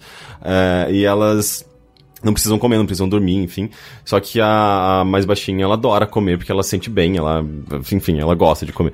E a Pearl, ela fica, "Meu, que coisa estranha, que hábito horrível esses dos, dos humanos. Tipo, você coloca um negócio pra dentro de você, ele fica apodrecendo lá dentro, e, tipo, faz muito sentido, sabe? Tipo, é um negócio orgânico que se lado de fora ele apodrece e fica nojento, imagina dentro de você e as Mas é reações que e não sente acontecem. gosto. É, não é à toa que, tipo, o cocô é tão fedido, Não, e né? eu não acho que é toda... Não, não, o cocô não é fedido por conta de apodrecimento de comida. Não, eu por conta sei, mas- liberados pela... O- Sim, as reações químicas que É, acontecem dentro de você. si- Mas... mas O mas toletinho. Eu, eu acho que não é tudo que apodrece dentro de você. Eu não sei. Milho não apodrece. É, sai perfeito. É, eu, eu acho porque a que gente não carne, consegue eu já ouvi direito, Carne, eu não vou falar porque eu não sei. Mas eu não acho que é tudo que apodrece dentro de você, não. Eu sei, não, é- não é, não é, é apodrecer é, o, é o- uma- um lado, sei lá, tipo, uma, uma maneira casual, usual de você, casual. usual de você falar. Casualmente apodrecendo algo no seu o lado, assim, tipo, informal de se falar, mas, tipo, é só pela... É, é, é um negócio estranho, dedos são estranhos, sabe? Tipo, a não, gente é não, entra nessa, porque daí daqui a pouco eu tô pensando em como respirar estranho e eu tô percebendo cada respiração que eu dou e aí. Eu, eu posso trazer um... reparou como a eu, falo- eu falando é muito em... grande pra é, viu? boca. Ah, tipo, eu odeio essas Oh, merda, que daí eu vou ficar pensando Ficar muito. né? piscando não é um saco, É. Falando Ah, em- to- Todos os movimentos que, que são automáticos, você começa a pensar sobre eles são terríveis. Eu posso trazer é um tão fato ter engraçado? esfíncter, meu. Puta, e aí você começa a apertar, é horrível. E esfíncter, a gente tem vários esfíncteres dentro da gente mesmo, né? Tem vários. Sim. Teve uma vez, inclusive, que eu tava é, fazendo uma festa em casa e, tipo, tava pra chegar os primeiros. A festa pra onde- pra onde Calma, tá indo, calma, deixa eu explicar, eu vou, eu vou chegar lá. É, eu tava esperando já os primeiros convidados, enfim, e a gente tinha colocado um projetor na sala, colo- a gente colocou uns, uns- vídeos, eu acho que era uma série da, do Advent, não, do uh, Adult Swim, é, que eram meio vídeos artísticos aleatórios que iam passando, e tinha uma, uma, uma sequência que era basicamente uma câmera que entrava pelo nariz da, de uma pessoa, na verdade, eram três vídeos uh, uh, ao mesmo tempo. Eles estavam, tipo, ocupando três espaços na tela. E... uh, de três pessoas diferentes, né? Tipo, com câmeras que desciam, tipo, iam pra, meio que pra, aqui pras cordas vocais. Uh, Pregas. As pregas vocais da mente. E, e elas estavam cantando, sabe? Tipo, e abriam e fechavam num ritmo e vibravam meio que sincroni- sincronizadamente. É, e era isso o vídeo, sabe? Eram umas pregas vocais abrindo e fechando, que eram. Não, não deixa de, de. Não são esfíncteres, mas lembram, sei lá. Era alienígena, bem esquisito, bem assustador aquilo. E daí, tipo, na hora que as pessoas chegaram, tava rolando esse vídeo num telão gigante, na sala da minha casa, sabe? E eu fiquei, gente, o que, que eu faço agora? Eu atendo as visitas ou tiro o Aí você vídeo? mostrou o seu esfíncter e aí ah, olha aqui o que a gente tá fazendo hoje! Tipo um Cantando, macaco, sabe? cantando Arranca a calça e fica de quatro. Ah! Ah, não, eu acelerei o vídeo, deixei as pessoas esperando um tempinho, e o vídeo ficou passando por muito tempo, daí eu dei um play no próximo vídeo que nem era, não era tão mais acessível assim, e eu deixei as pessoas entrarem. Por que a gente tá falando de tudo isso? Porque eu ia falar de. Não, eu ia falar de alguma coisa antes de. cupim, carne. Vocês não deixaram. Ah, lembrei. Dedos. É, tem um fato interessante. Não, Pra eu mim tenho é muito certeza. antes. Eu tô- Não, não era Eu isso. tô me questionando a última hora inteira. Não, não os últimos cinco. Não, mas não, não tem problema. Tá, tá, não tem problema. Dedos. Tá funcionando. É, tem uma história interessante que no Japão. Começou com esfíncter, tá indo pra dentro. Não, não, não, ah, não tem nada a ver com Sinter. Deixa eu falar. No Japão tinha uma, uma classe operária, tipo, era meio que uma classe social marginalizada. Isso no Japão feudal há muito tempo. É, que eles trabalhavam com. Na verdade, era o trabalho mais comum deles trabalhar tipo, com carnes. Tipo, açougueiros no Japão, e dentro dessa classe social específica, eles eram bastante periféricos, assim, tipo, eles, eles eram meio que mal vistos na sociedade. Ah, e um- um- uma característica em comum dessa, desse grupo social era o fato de que eles não tinham um dedo, ou tinham dedos mutilados, porque eles, por, por acaso, eles Não o manjavam cortar carne. É, o trabalho. ah, aconteciam acidentes Variavelmente, e invariavelmente isso poderia acontecer. Dedos mutilados ou, um- tipo, perder um dedo, enfim. Ah, Imagina que merda. e, Tá mandando ver e- na carne, pá! isso virou um estigma, Ah, um estigma social muito grande na, no Japão, que, tipo, até hoje, ah, isso não, acho que mais em algumas regiões, não, não como um todo. Mas é, tipo, mostrar quatro dedos, ou, tipo, sei lá, você apontar, ah, mostrar a mão pra alguém, tipo, escondendo um dedo, assim, pode ser ofensivo. É, mas isso, Mas peraí, isso não, é na isso- França? Não, não, isso no Japão. Japão. O lance de você mostrar quatro dedos não é também por conta de Yakuza? Não sei. Porque esse Yakuza se perde o dedinho, não é? E aí É? quando você. É, Eles são tipo assassinos? quando você. É, Digo tem- do Assassin's Creed. Ah, o é só no primeiro, né, na real. É, depois nunca Ah, mais mas, é- isso. mas pra mim sempre vai ser. Mas não, é, eu, eu tenho quase certeza, eu tenho, a, eu tenho a relação de perder um dedo, tem também com a Yakuza moderna. assim. Isso eu não tenho, isso eu não sei. Eu, eu- é, o que eu estava É, eu, lendo era eu, também, eu relacionado. não quero elaborar porque eu não entendo nada desse assunto. E aí Ok. tem algum Yakuza escutando a gente, e aí... Ah, eles provavelmente só confirmariam e tal. Mas o lance é que no Japão existe um grupo. É meio que tipo. É, é- eu não sei se, ele- se eles. Eu acho que na verdade eles não fazem parte do governo. Simplesmente é um grupo com um certo poder no Japão. E, e eles. ehm, utilizam isso como uma desculpa pra cobrar de, de qualquer tipo de representação, personagens que tentam se estabelecer no Japão, por exemplo, a própria Disney, sabe? Os personagens, quase todos delas, ah, da, da, da Disney, têm quatro dedos. E, e, e eles é um grupo que meio que pressionava. Eu acho que não sei se eles tinham apoio do governo, mas eles conseguiam meio que. Tá, vocês querem manter esses personagens no Japão, a gente vai cobrar de você, não sei quanto, porque em respeito da nossa cultura, não sei o quê. Mas não, não- não deixa, não deixa de ser uma forma de extorsão, sabe? Então, assim, mas, eu, por exemplo, o que eu já ouvi questão de dedos em personagens, por exemplo, foi que o Rayman, ele só tem também quatro dedos, Hum. são três e um dedão. E que, justamente quando ele tava, quando estavam localizando o Rayman pro Japão, teve que mudar algumas coisas, eu acho que a camiseta dele era roxa, e isso eu acho que é a cor da morte, se eu não me engano, por lá. Isso eu não sei. E aí também havia a questão dos dedos, mas a questão dos dedos eram justamente por conta da Yakuza, porque quatro dedos é sinal de Yakuza. Então, o. Caralho, o Rayman é Yakuza. E aí, só que a coisa que eles falaram foi, o Mario tem quatro dedos só e tudo bem, então não é Tá, tão mas é uma associado. questão que também é, é um é pro- é, Presta é uma criação é uma criação japonesa, né? Tipo, eles, eles vão em cima, ah, na verdade, da, de tudo que vem de fora. É, Isso, isso eu tava lendo na hum, era um, é um site, é, o site oficial do Oddworld, original de 97. O jogo, quando ele foi ah, adaptado pro Japão, ah, o Abe ele tem quatro dedos, né? Ah, a raça que justamente trabalha numa indústria de carne e estava tipo totalmente correlacionado a, a- aos fatos da, da- de- dessa, dessa classe social. Enfim, e eles tiveram que mutilar um dedo do, do, do Abe pra conseguir lançá-lo no Japão. Então, na versão japonesa, o Abe e a lua que mostra, tipo, a, aquela a mão dele, enfim, tipo, é um, é um, um elemento forte, sabe? A mão do, do Abe no jogo. É, lá, o- o- especificamente no Japão, é, a raça dele tem três dedos e não quatro, sabe? Aham. E eles justamente citavam todos esses problemas. Eu acho que, na verdade, eles é, tava bem relacionado ao caso do Abe Odyssey por conta da, da, da, da, espécie dele trabalhar em fábricas de processamento de carne, sabe? Que já puxava pra essa história, esse estigma social. Então vai ver que é, diferenciava do, do Rayman por conta da, do contexto ali, sabe? Tipo, envolvia outros elementos além do fato de deles terem simplesmente quatro dedos. Ó, eu tô vendo só. É que eu não tô conseguindo achar algum site que resuma. Ah, eu acho que. Eu não sei se tem tanto a ver com isso que você tava falando mesmo, Rick, porque eu. Eu acabei de explicar. Processamento de carne, fábrica. É, Eu, então eu sei, eu, eu, não, eu não tô confiando muito nessa motivação, pra ser sincero. Eu, eu acabei de. Eu li isso. Você falou de 97, né? Sim, sim, mas, mas os, área- os criadores do, do, do- é, Um texto do Lord Lanning, que é o criador do, do, do Abe's Odyssey, explicando as razões pelas quais eles tiveram que mudar o, o- Sim, o eu- personagem pra lançar, pra lançar ainda dessa explicação. É um texto de 97. ah, acho que era muito mais difícil. Sensibilidades culturais eram menores e a informação era muito mais difícil de ser. Não faz tanto tempo assim.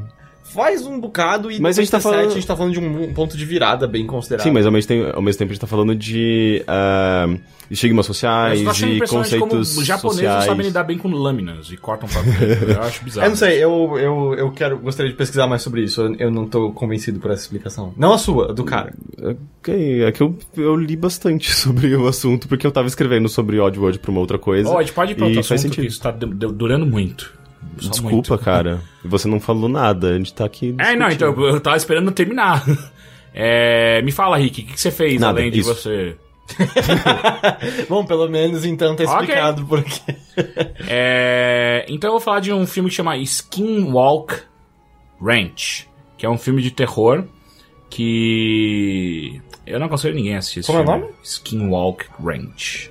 Não tem, tem, tem no, no Netflix Brasil, só que eu não vi se ele tava se tinha outro nome, mas é só você olhar a capa e tá lá Skinwalk Ranch. Ranch? De, de Rancho. rancho? É, então, eu fui fazer uma pesquisa, aparentemente ele é um lugar real que existe mesmo. Com esse Ah, nome? É, com esse nome em Utah, que ele realmente tem uma incidência muito grande de, de supostos é, é, relatos de, de alienígenas, de UFOs e por aí vai. E o filme é, vai pra esse lado. Ah, já, já, já não gostei. É, e assim, é aqueles filmes no formato de documentário Mais um deles. É, então, mais um deles. E, e aí o que eles tentam fazer é. ele- um- a história é: o cara é um dono de- da, da fazenda e aí a o filho dele some um dia e tem tudo gravado, sabe? Tipo, ele grava o filme dele sumindo no meio do nada ah, ah, ah, num dia. E aí vem esse grupo de pesquisadores que querem entender o que tá acontecendo naquela área e tal e vão tentar ajudar ele a encontrar o filho dele. Ah, já que o filme já começa uma bosta aí, porque, tipo, a motivação do- do- dos pesquisadores não fica clara em nenhum momento. Tipo, tem muitas, muitas brigas pessoais, mu- muito mais do que motivação científica, qualquer uma que exista ali no meio e tal. Ah, e além disso, o, o filme é um grande, um grande pastiche de um monte de coisa que não tem nada a ver com UFO, sabe? Tipo, é, é- Então, tipo, ele finge que tem outras coisas meio sobrenaturais. Sim, junto, sim, sim, sim. Tanto que uma Só hora pra eles... uns becos sem saídas. É, né? então, e aí, tipo, uma hora eles descobrem uma caixa de enterrada dentro de um, dentro de um, de um dos cômodos lá da casa, e quando eles abrem tem uma fita lá dentro, e quando eles revelam essa fita, é o mesmo instituto deles, que esteve lá nos anos 60 fazendo os experimentos também, só que na época era com uma menininha, e a menininha é basicamente a, a, a, a Carrie. E fica, mas pera, não era, não era sobre alienígenas esse filme? Aham. E aí a menina é, é a Carrie. Eu, É, Porra, a influência dos alienígenas. por conta dos alienígenas. é, então daí você fica, ah, talvez seja isso, saca? E aí aparece um lobo gigante. O quê? Um lobo gigante. Criado pelos alienígenas. Você não sabe, não, não fica claro. Eles não explicam em nenhum momento. Tipo, co- coisas começam a acontecer e em nenhum momento é explicado o que, que- o que aconteceu. É, aí você descobre que foi escrito pela Jen Jensen.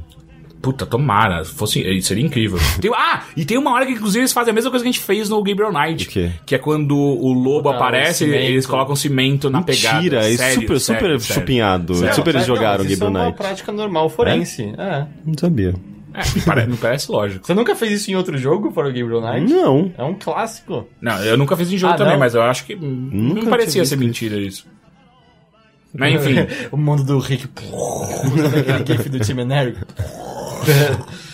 Ah, enfim, é um filme bem ruim. que foi- é, o, o maior problema dele é esse: que ele mistura uma pá de elementos que não tem nada a ver com a premissa do filme.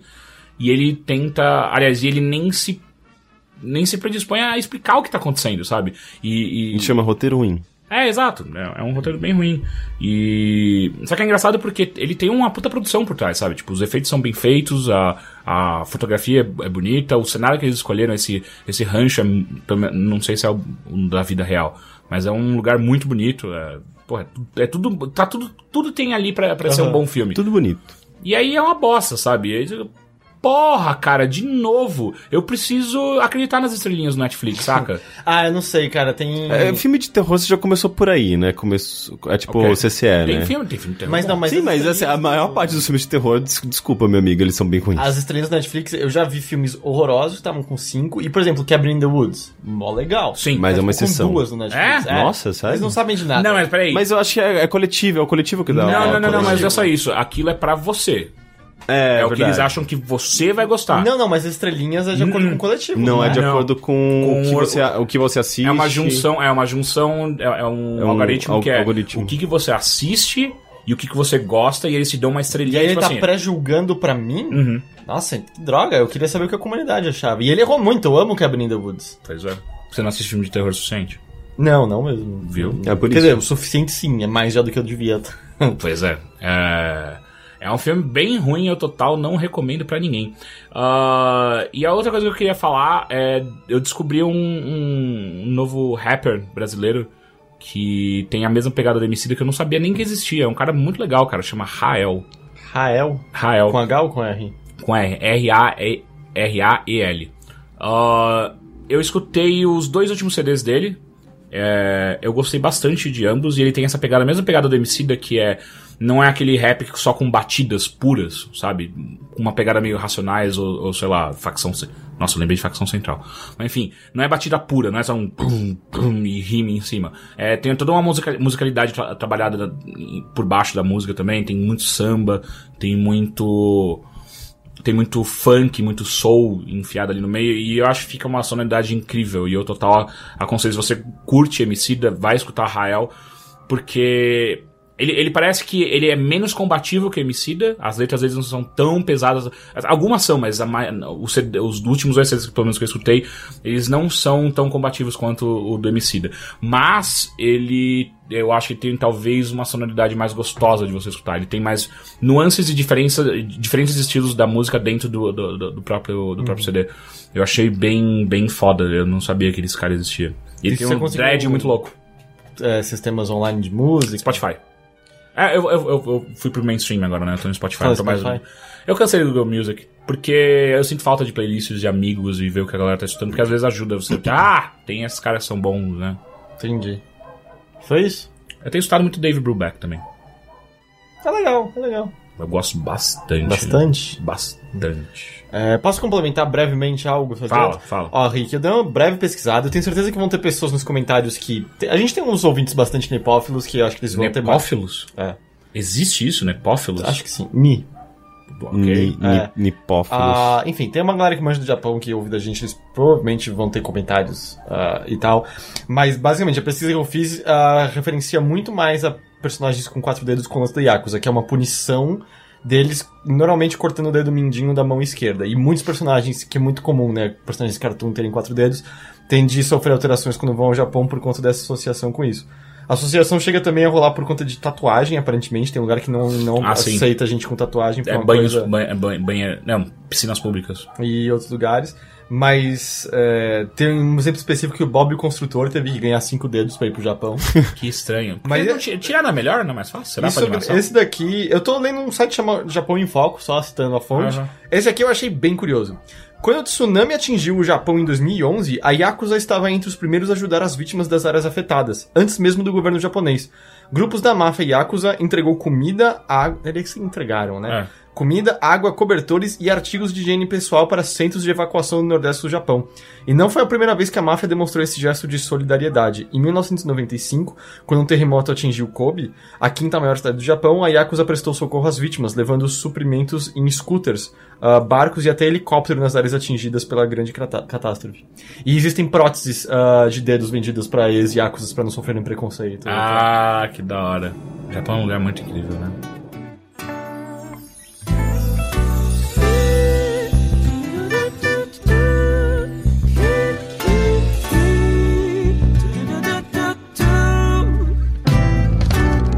Acordei decidido a mudar. Não tem nada nem ninguém pra me desmotivar. Eu vou pedir a conta lá no trampo que não tá rendendo tanto e vou buscar minha melhor em outro lugar.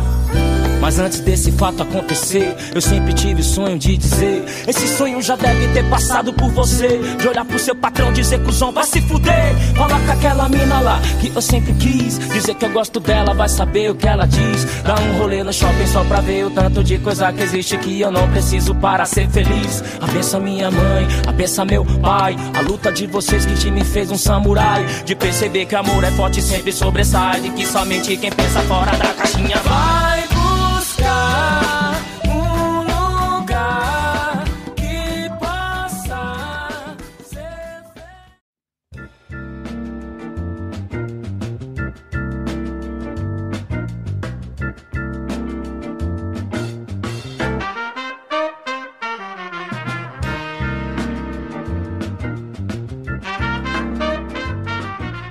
Então agora vamos, vamos para os e-mails que você pode enviar para bilheteria.overloader.com.br ou então perguntas no ask.fm barra bilheteria. Você insiste com esse negócio ainda, né? E, e continuam vindo boas. É, eu É. tô pra ver uma boa de lá.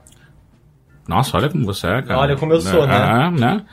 Ah, queridos, me chamo Ulisses e tenho 28 anos. Sou grande fã do trabalho de vocês desde o Games of the Rocks e já leram meu e-mail sobre jogos e meio acadêmico. Primeiramente, quero agradecer o conteúdo desse programa. Ele tá falando do, da Mari Messias, o, o Bilheteria 50. Trazer essa discussão é fundamental para refletirmos, refletirmos no, sobre o mundo que construímos. Adorei a participante e pensei como seria rico que tivéssemos mais convidadas, principalmente para falar de games, pois ainda são representados como algo masculino. Tem alguns pontos importantes que gostaria de deixar provocações, no melhor sentido da palavra. Infelizmente, Mari não estará aí para debater, mas gostaria muito de ouvir também as suas opiniões. O primeiro, o primeiro ponto que me chamou a atenção foi a questão feminazi. Esse termo é infeliz, aterrador, mas sua utilização pode apontar para uma questão interessante. É verdade que o movimento feminista não é uníssono, assim como qualquer movimento sem representação ins- institucionalizada, e compreende diversas apreensões do feminismo. Por um lado, ouço discursos coerentes que criticam a estrutura social responsabilizando todos os envolvidos. Por outro, ainda é possível ouvir certos discursos de ódio aos homens. Falo, falo por experiência, criando uma visão marxista onde homens são abusadores e mulheres vítimas. Não é raro que essa segunda visão de feminismo comece a gerar visões de futuro distópico, onde os homens não deveriam pertencer em igualdade, mas submissos ou substituídos por inseminação. Por mais ridículo que pareça ser esse discurso, existe. Nossa, eu nunca ouvi, mas enfim. Quando. Quando. Nunca? Ah, pera, eu já ouvi. calma. Quando o leigo, quando o leigo ouve, toma, to- toma um movimento como algo sem valor ou até ameaçador, o que desvaloriza o discurso sério da, da primeira visão. Assim, o termo feminazi aparece para distinguir o discurso crítico do radical. Isso não é um apoio de maneira alguma, mas quero apontar para uma ideia interessante de separar um discurso nocivo de um elaborado e construtivo. Porém, me incomodou muito que a Mari não se posicione diante desses discursos radicais. Criticá-los, na minha humilde visão, não seria mostrar fraqueza, mas evitar um dano desnecessário a um movimento tão importante. Meu segundo incômodo com a fala da participante foi em relação ao serviço militar obrigatório. Quero deixar claro que não sou a favor deste, mas vou abordá-lo como uma obrigação. Nesse sentido, me espanta que a Mari não tenha veementemente apoiado a participação obrigatória das mulheres. Afinal, os preconceitos que criam essa diferença na obrigatoriedade são os mesmos que impediriam a citada pa- papisa de estudar. Ou seja, a mulher não ser obrigada a servir não é, não é um benefício, mas um ato extremamente ma- machista de uma corporação atrasada. Por último, gostaria de abordar a participação masculina nesse debate. Acredito que esta seja fundamental, pois o mundo que construímos agora não será exclusivo para o grupo ou para outro. Ele é produzido em relações híbridas onde vários diferentes se arranjam, interagem e debatem. Digo isso pois acredito que um discurso mais inclusivo, capaz de mapear tanto as respo- responsabilidades quanto as experiências médias dos diferentes grupos, pode ser muito mais mobilizador que um discurso unilateral. Eu entendo que essa uni- unilita- unilater- unilateralidade pode parecer como um instrumento de fortalecimento de classe. E talvez seja, mas queremos manter as classes? Eu prefiro a ideia de construirmos juntos um lugar comum, onde essas diferenças de classes percam seu peso e se percam no horizonte de- de multiplicidades. Como esse e-mail ficou muito longo, vou parar por aqui. Gostaria apenas de deixar dois links. Um é a reportagem com a Nora Vincent, uma criadora feminista que se disfarçou de homem por 18 meses. Isso, uma escritora. 18 meses. O segundo é um, par, é um pequetexto? Hum, um pequeno texto meu no Medium onde falo sobre lutas de minorias e um pouco sobre, do, do meu próprio trajeto. Eu não lembro o que, que ele pe- perguntava. eh, Ele que apontou queria- três- Não, três- o que ele queria que a gente discutisse? Então. não, ele não, ele, não, ele não perguntou nada em si. Ele É, ele apontou três coisas só. Ah, eu achei elas todas interessantes. Pra Eu também. Na verdade. Sim. O, o, o negócio da feminazi eu ainda me pego pensando muito sobre isso. Eu não tenho cer- eu não tenho uma opinião formada sobre isso. Ah, eu acho Em partes eu concordo com ele, em partes eu concordo com a Mari. O também. radicalismo existe em qualquer lugar, sabe? Tipo, e a ignorância existe em qualquer lugar. E é meio que. E elas estão meio juntas, de certa forma, né? Porque é, é meio quando você simplesmente olha pro seu umbigo, você acaba. Você pode justamente cair no caminho da ignorância, do, do- do radicalismo, eh, e, e- e não vendo também o outro lado, sabe? Às vezes o que falta mesmo é o equilíbrio, é a empatia, é o diálogo entre os dois lados, porque quando você tem diálogo entre os dois lados, os dois lados vão se beneficiar, sabe? Quando eh, os- esses dois lados estão olhando pra si próprio e querem simplesmente validar as suas próprias ideias, ninguém vai se, be- se beneficiar e por isso que a gente tem tanta guerra no mundo, sabe? Eh, eu acho que, que é, sim, é o importante equilíbrio e, e evitar radicalismos, só que também é meio um mundo meio utópico, acho que não, não- é meio difícil, assim, tipo, a gente tá num ponto em que ah, sei lá, a história do- da humanidade aponta isso. O quão difícil é pro ser humano entender as diferenças uns dos outros. É que eu acho que o, o meu o meu maior incômodo com, com o feminazi é que a palavra é utilizada mesmo quando. É, Existe é, Quando, quando quem tá discutindo ponderação, é ponderado, é. exatamente. Exato, tipo, ele se tornou simplesmente um xingamento des- é, desacreditar completamente um E discurso. por isso que eu acho que é um, é, um é, é- pobre, assim, a pessoa que não. parece que cai naquele, naquele, naquela pessoa que não tem argumento, sabe? Tipo, quer simplesmente invalidar a ideia de alguém e falar, não, você é uma feminazi, sabe? Tipo, eu acho isso muito. Acabou. O termo em si. Pra mim tá super banalizado. Se eu vejo alguém utilizando, eu vou. Eu não, vou, não sei se eu vou conseguir respeitar as opiniões daquela pessoa naquele momento, sabe?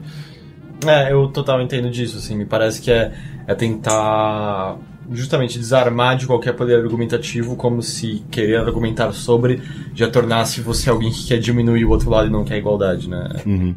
Mas ao mesmo tempo, sim, eu acho que existe, assim, radicalismo.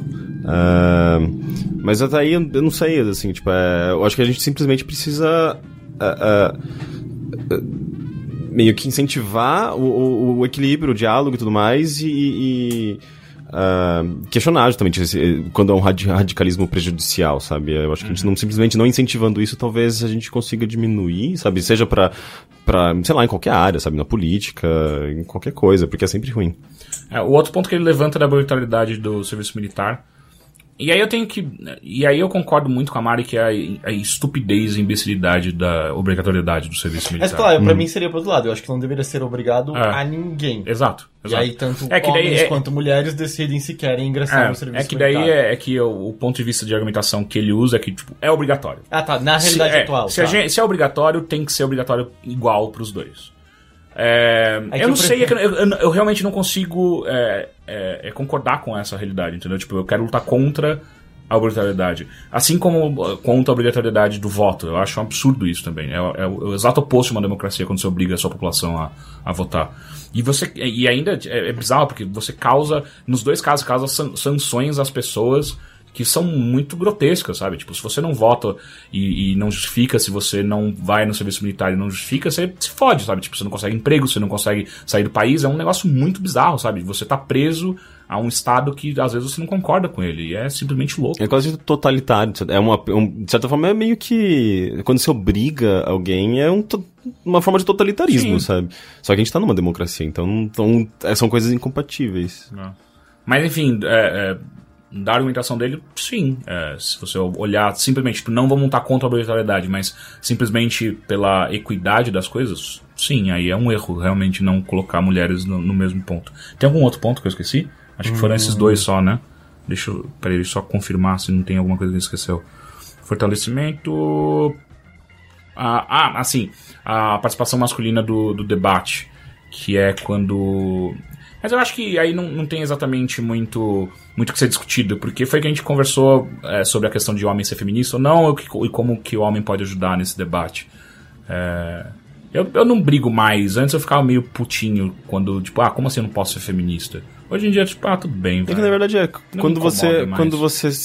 Eu não, eu- é meio que tipo, se você é, é- é uma pessoa que tá buscando igualdade, você é feminista e você não precisa levantar bandeira, você não Uhum. precisa fazer parte de movimentos, você simplesmente é, é feminista porque é como o feminismo é classificado, sabe? Uhum. Busca de igualdade num mundo patriarcal.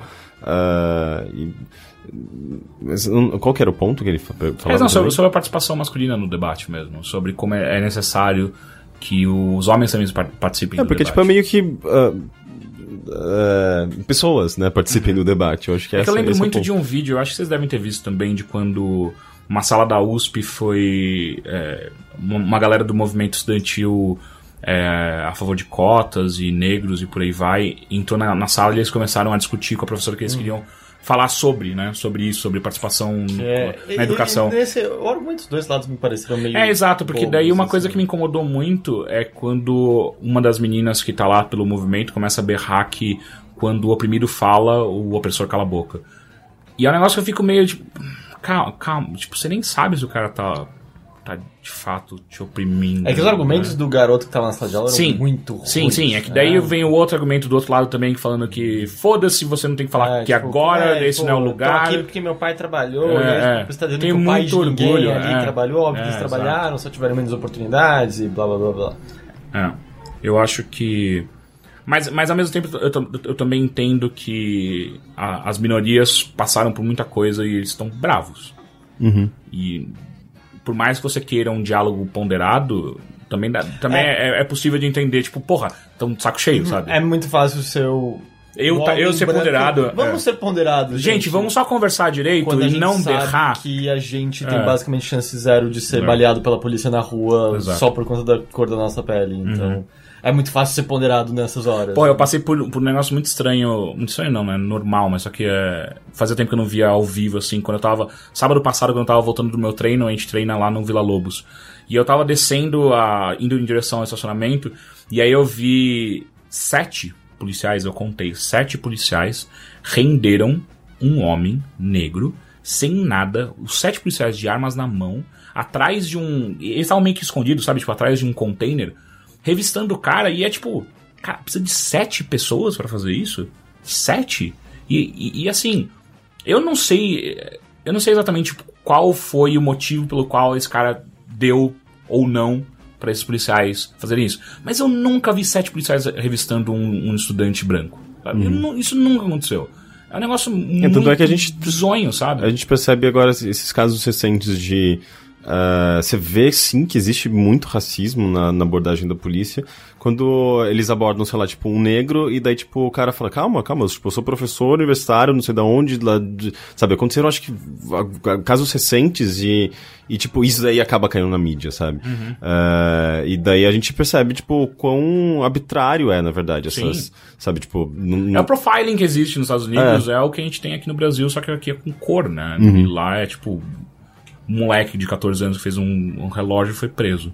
Sim. É um absurdo. Ele não foi preso, né? Não, Ele, foi- ele foi levado pra, pra polícia pra prestar pro depoimento. Você mas viu é, o tipo- discurso dele depois? Vi. É, eu acho. Eu gostei que ele parece positivo ainda. É, não, ele, ele falou assim, não, beleza, tipo, me fizeram essa bosta, só que eu tive tanto apoio da internet. É, que, mas é tipo, que da assim, pela idade dele, ele podia estar traumatizado e com ódio, e parece muito que ele. Pô, mas depois que Obama e e Mark Zuckerberg te convidam, Sim, mas mesmo assim, sabe? Tipo, você vai mostrar um negócio que você tá fazendo mó animado pro seu professor, querendo impressioná-lo, e de repente acontece isso, eu entendo. De repente você olhar pro mundo de uma maneira um pouco mais negativa do que você Uhum, olhava antes. E ainda assim ele tá de uma maneira meio. Não, não, eu vou. Vou continuar a juventude, o a, faço." é a beleza da juventude. É, Foi, foi bem legal o discurso dele depois. Enfim, próxima mensagem. Essa vem de anônimo. Um questionamento que vem me intrigando. Por que máquina de lavar de... Por que máquina de lavar roupa é aceita na sociedade e máquina de lavar louça não? não é aceita na sociedade? Ela é mal vista. É porque eu acho que ela é menos necessária, né? É, É. é, muito mais trabalhoso lavar roupa do que É. lavar a louça. louça. É. Sim. Eu acho que é uma e- questão bem e- simples. Além, além do processo, né? Que você tem que lavar, e aí você tem que esfregar, e aí você tem que secar. Enquanto, tipo, louça, mesmo que você deixa acumular. Ah, eu tô com fome. Porra, um pratinho, um, um copo tá lavado. É, e a quantidade de água que gasta a lavar louça é muito, muito maior do que É, tem- você precisa tem- pra você lavar a louça. Sim, tipo, secadora, sabe? A coisa é muito inútil, secadora. A não ser que você tenha, esteja num Lava- ambiente lava que e você não consegue, sei lá, por alguma razão não tem entrada de luz, é muito frio. É, gelado. da minha mãe, por exemplo, é lava e seca. É incrível. Ela seca também? É, lava e seca, é incrível. É, porque secar, tipo, não sei, você bota no varal, seca, cara. É, mas aqui, às vezes é tão bom, porque é, é tão rápido fazendo esse, esse negócio, que às vezes, tipo, ah, é, uma, é de meia hora. Tipo, tá Mas as pronto. pessoas também, tipo, elas, elas não, não têm uma necessidade tão grande de eu te.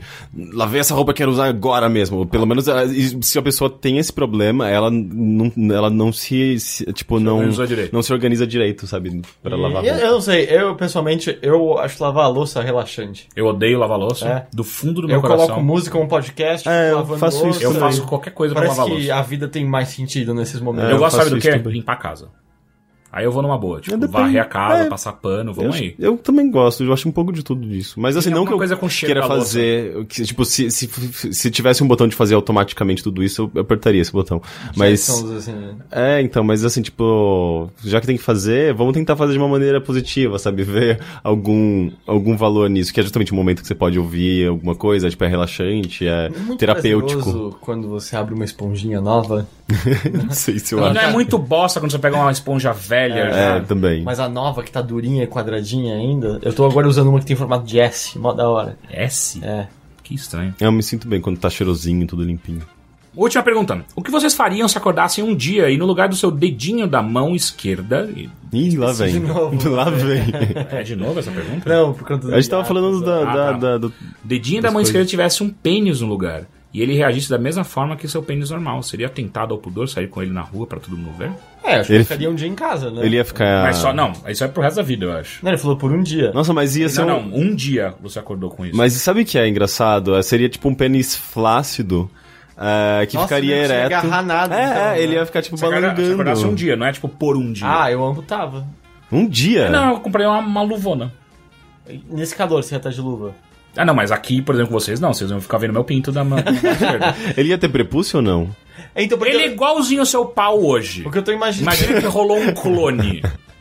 O que eu tô imaginando... Seu pau subiu. Porque, é, então, o que eu tô imaginando, um... Nesse calor não tem como, ele seria cara. que nem o primo desossado. Nossa, e ele ia ter saco também, porque ia, nesse calor ia tá- Não, ficar um ele- saco balançando. Ele não falou assim. nada de saco escrotal. E você fala que ia doer, né? Você nunca ia poder fechar a mão. E a coisa... Você ia fechar, você ia estar segurando o saco. Imagina, tipo, que merda, assim, no primeiro encontro, sua mão fica ereta. Não, aí, você tá tipo, com a mão no negócio e começa a levantar só um dedinho. É, não, e sem contar que vai- ia ser muito bizarro, porque de repente você ia ter um dedo que era muito maior que todos os outros dedos da sua mão. É, mas é porque, tipo, porra, ia ser um, um pau mal fininho, né? Não, é- não, é igual o seu pau. Porra, mas ia. Não, não, não é, não é, ele não é Cara, proporcional ao que seu, merda seu dedinho. Kid Bengala. É. isso aconteceu. Você ia poder bater uma punheta pro- com a sua própria mão. Não, você ia fazer assim, ó. Ia- Ah, ia dar. Não, não ia dar, não ia. Nossa, Rick. Só com a outra mão, Exato. óbvio. Você ia poder se autofelar. É, Autofelação. É, você você ia poder chupar o seu próprio pau com o dedo. Mas eu já posso. Eu ia ficar com muito nojo Você de... consegue? Não, não Impressionante. Eu ia ficar com muito nojo de comer salgadinho com essa mão. Por que ninguém ia nojo? querer, tipo, ah, Heitor, seu pinto encostou em todos os fandangos. Mas- É, né? Total, tipo assim, meu fandangos. Não, pior do que isso. que essa é a primeira vez na vida que eu tenha dito essa frase. Pior, pior do que isso é, tipo, é, tá cheio de resto de fandango, farelo de fandango no pinto. Imagina, tipo, Mas é fácil de lavar. Você ia, você ia, do ia, você, já, você, tipo, ia começar a fazer, tipo, lamber os dedos. Você ia chegar até o fim. Você dá uma lambida no último dedinho e aí você. já ó, ele sai maior já. É, e você, hum, acho que eu vou continuar. Joga mais um pozinho em cima. Não. imagina quantas infecções você ia pegar porque você encosta num É. corrimão. Ah, quantas- por isso que a luva. A luva Ah, entra quanta sujeira caso. tem. Nossa, que pesadelo. Por isso que seria Mas incrível ter você ia prepúcio. mijar por esse dedinho? Ah, Eu espero que não. Aí só tem que ser da hora. É, ia ser muito fácil. Nossa, mais. é aquele filme, o, o Todo Mundo em Pânico 3. Sim, Sim, é. sim, que o presidente mija Sim. pelo dedo, né? Igual os alienígenas. É, É, eu, eu parece, achei. parece horrível. Não, é, eu parecia- amputaria. Eu Pareceria. amputaria. Mas ele Não. falou que é durante um dia só? Não, não, De novo, ele falou que errado. um dia você acordava Ah. assim. Não é por um dia. Não, eu não amputaria, não. Eu ia fazer. eu também não. Eu ia fazer, tipo, Cara, um sucesso na internet, gente. Você consegue fazer DP sozinho. Você ia poder fazer tanta coisa. Seria incrível. Ah, tá. Eu tava imaginando em você mesmo. Não, não, em você mesmo, E eu tava sozinho. ainda, peraí, tem metade disso que eu não tô achando. Não, DP sozinho. É, Eu ia virar, sei lá, tipo, provavelmente um ator pornô. Não, eu ia amputar, ia ser só ruim sofrer É tipo aquele cara que tem, que tem Dois dois, pau- pintos. dois paus funcionais, né? Pois é, incrível esse- aquele cara. Ah, e ele, sim, ele tem pintos bonitinhos. É, né? os pintos dele são, são bonitos e ele tem, tipo, toda uma, sei lá, uma relação com os dois e... É muito interessante. Eu também achei. Ele, tipo, é- é- não- ele escreveu um livro, inclusive. Tipo, a internet meio que... Abraçou esse cara. Ah, é, achou falou tipo, legal. uou, que coisa É. interessante, sabe? Que acho que no fundo todo mundo queria ter. Dois, né? Não sei se queria ter, mas. Dois funcionais É que eu perfeitinhos, acho não que- cagados. Mas o dele é um do lado do outro, né? É. O melhor seria um em cima do É, outro. um né? embaixo. É, É. verdade. É, é. Mas é, é, engraçado, é engraçado que o cara ainda é bissexual, né? E então Sim. ele consegue aproveitar, tipo, de todas ele Ele é as bi, as formas. bissexual. Mas ele tem um pênis certo pra homem e um pra mulher, ou tanto faz? Eu acho que ele fala isso numa entrevista. É, não sei. Ele Puta, fez. Eu acho que ele fala isso Porque eu lembro quando esse cara explodiu e tal, mas eu nunca li Ele explodiu? Ele morreu? é, mas eu nunca li a matéria, as matérias. que. Na verdade, o- o- uma das coisas que é mais interessantes é aquele Ask Me Anything do Reddit. É, então, Que foi nesse ama que ele fala. do- Eu acho que, tipo, um desses é pra minha namorada e um, e um outro é pro meu namorado. Eu acho que é justo. Divisão de bens. Da hora, né? Pau na mão. Curti a ideia. Eu, quente. achei legal. Vamos parar? Vamos. Senhores, muito obrigado por esse bilheteria. Tomara que esfrie.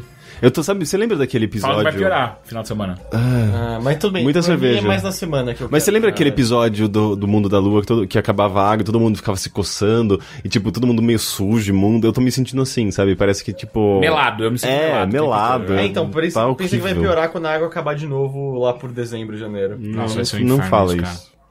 Daí vai ser Mundo da Lua, aquele episódio constante É, pelo até. menos por enquanto dá pra tomar banho. Então tá, senhores, muito obrigado. Até semana que vem. Tchau. Tchau. Tchau.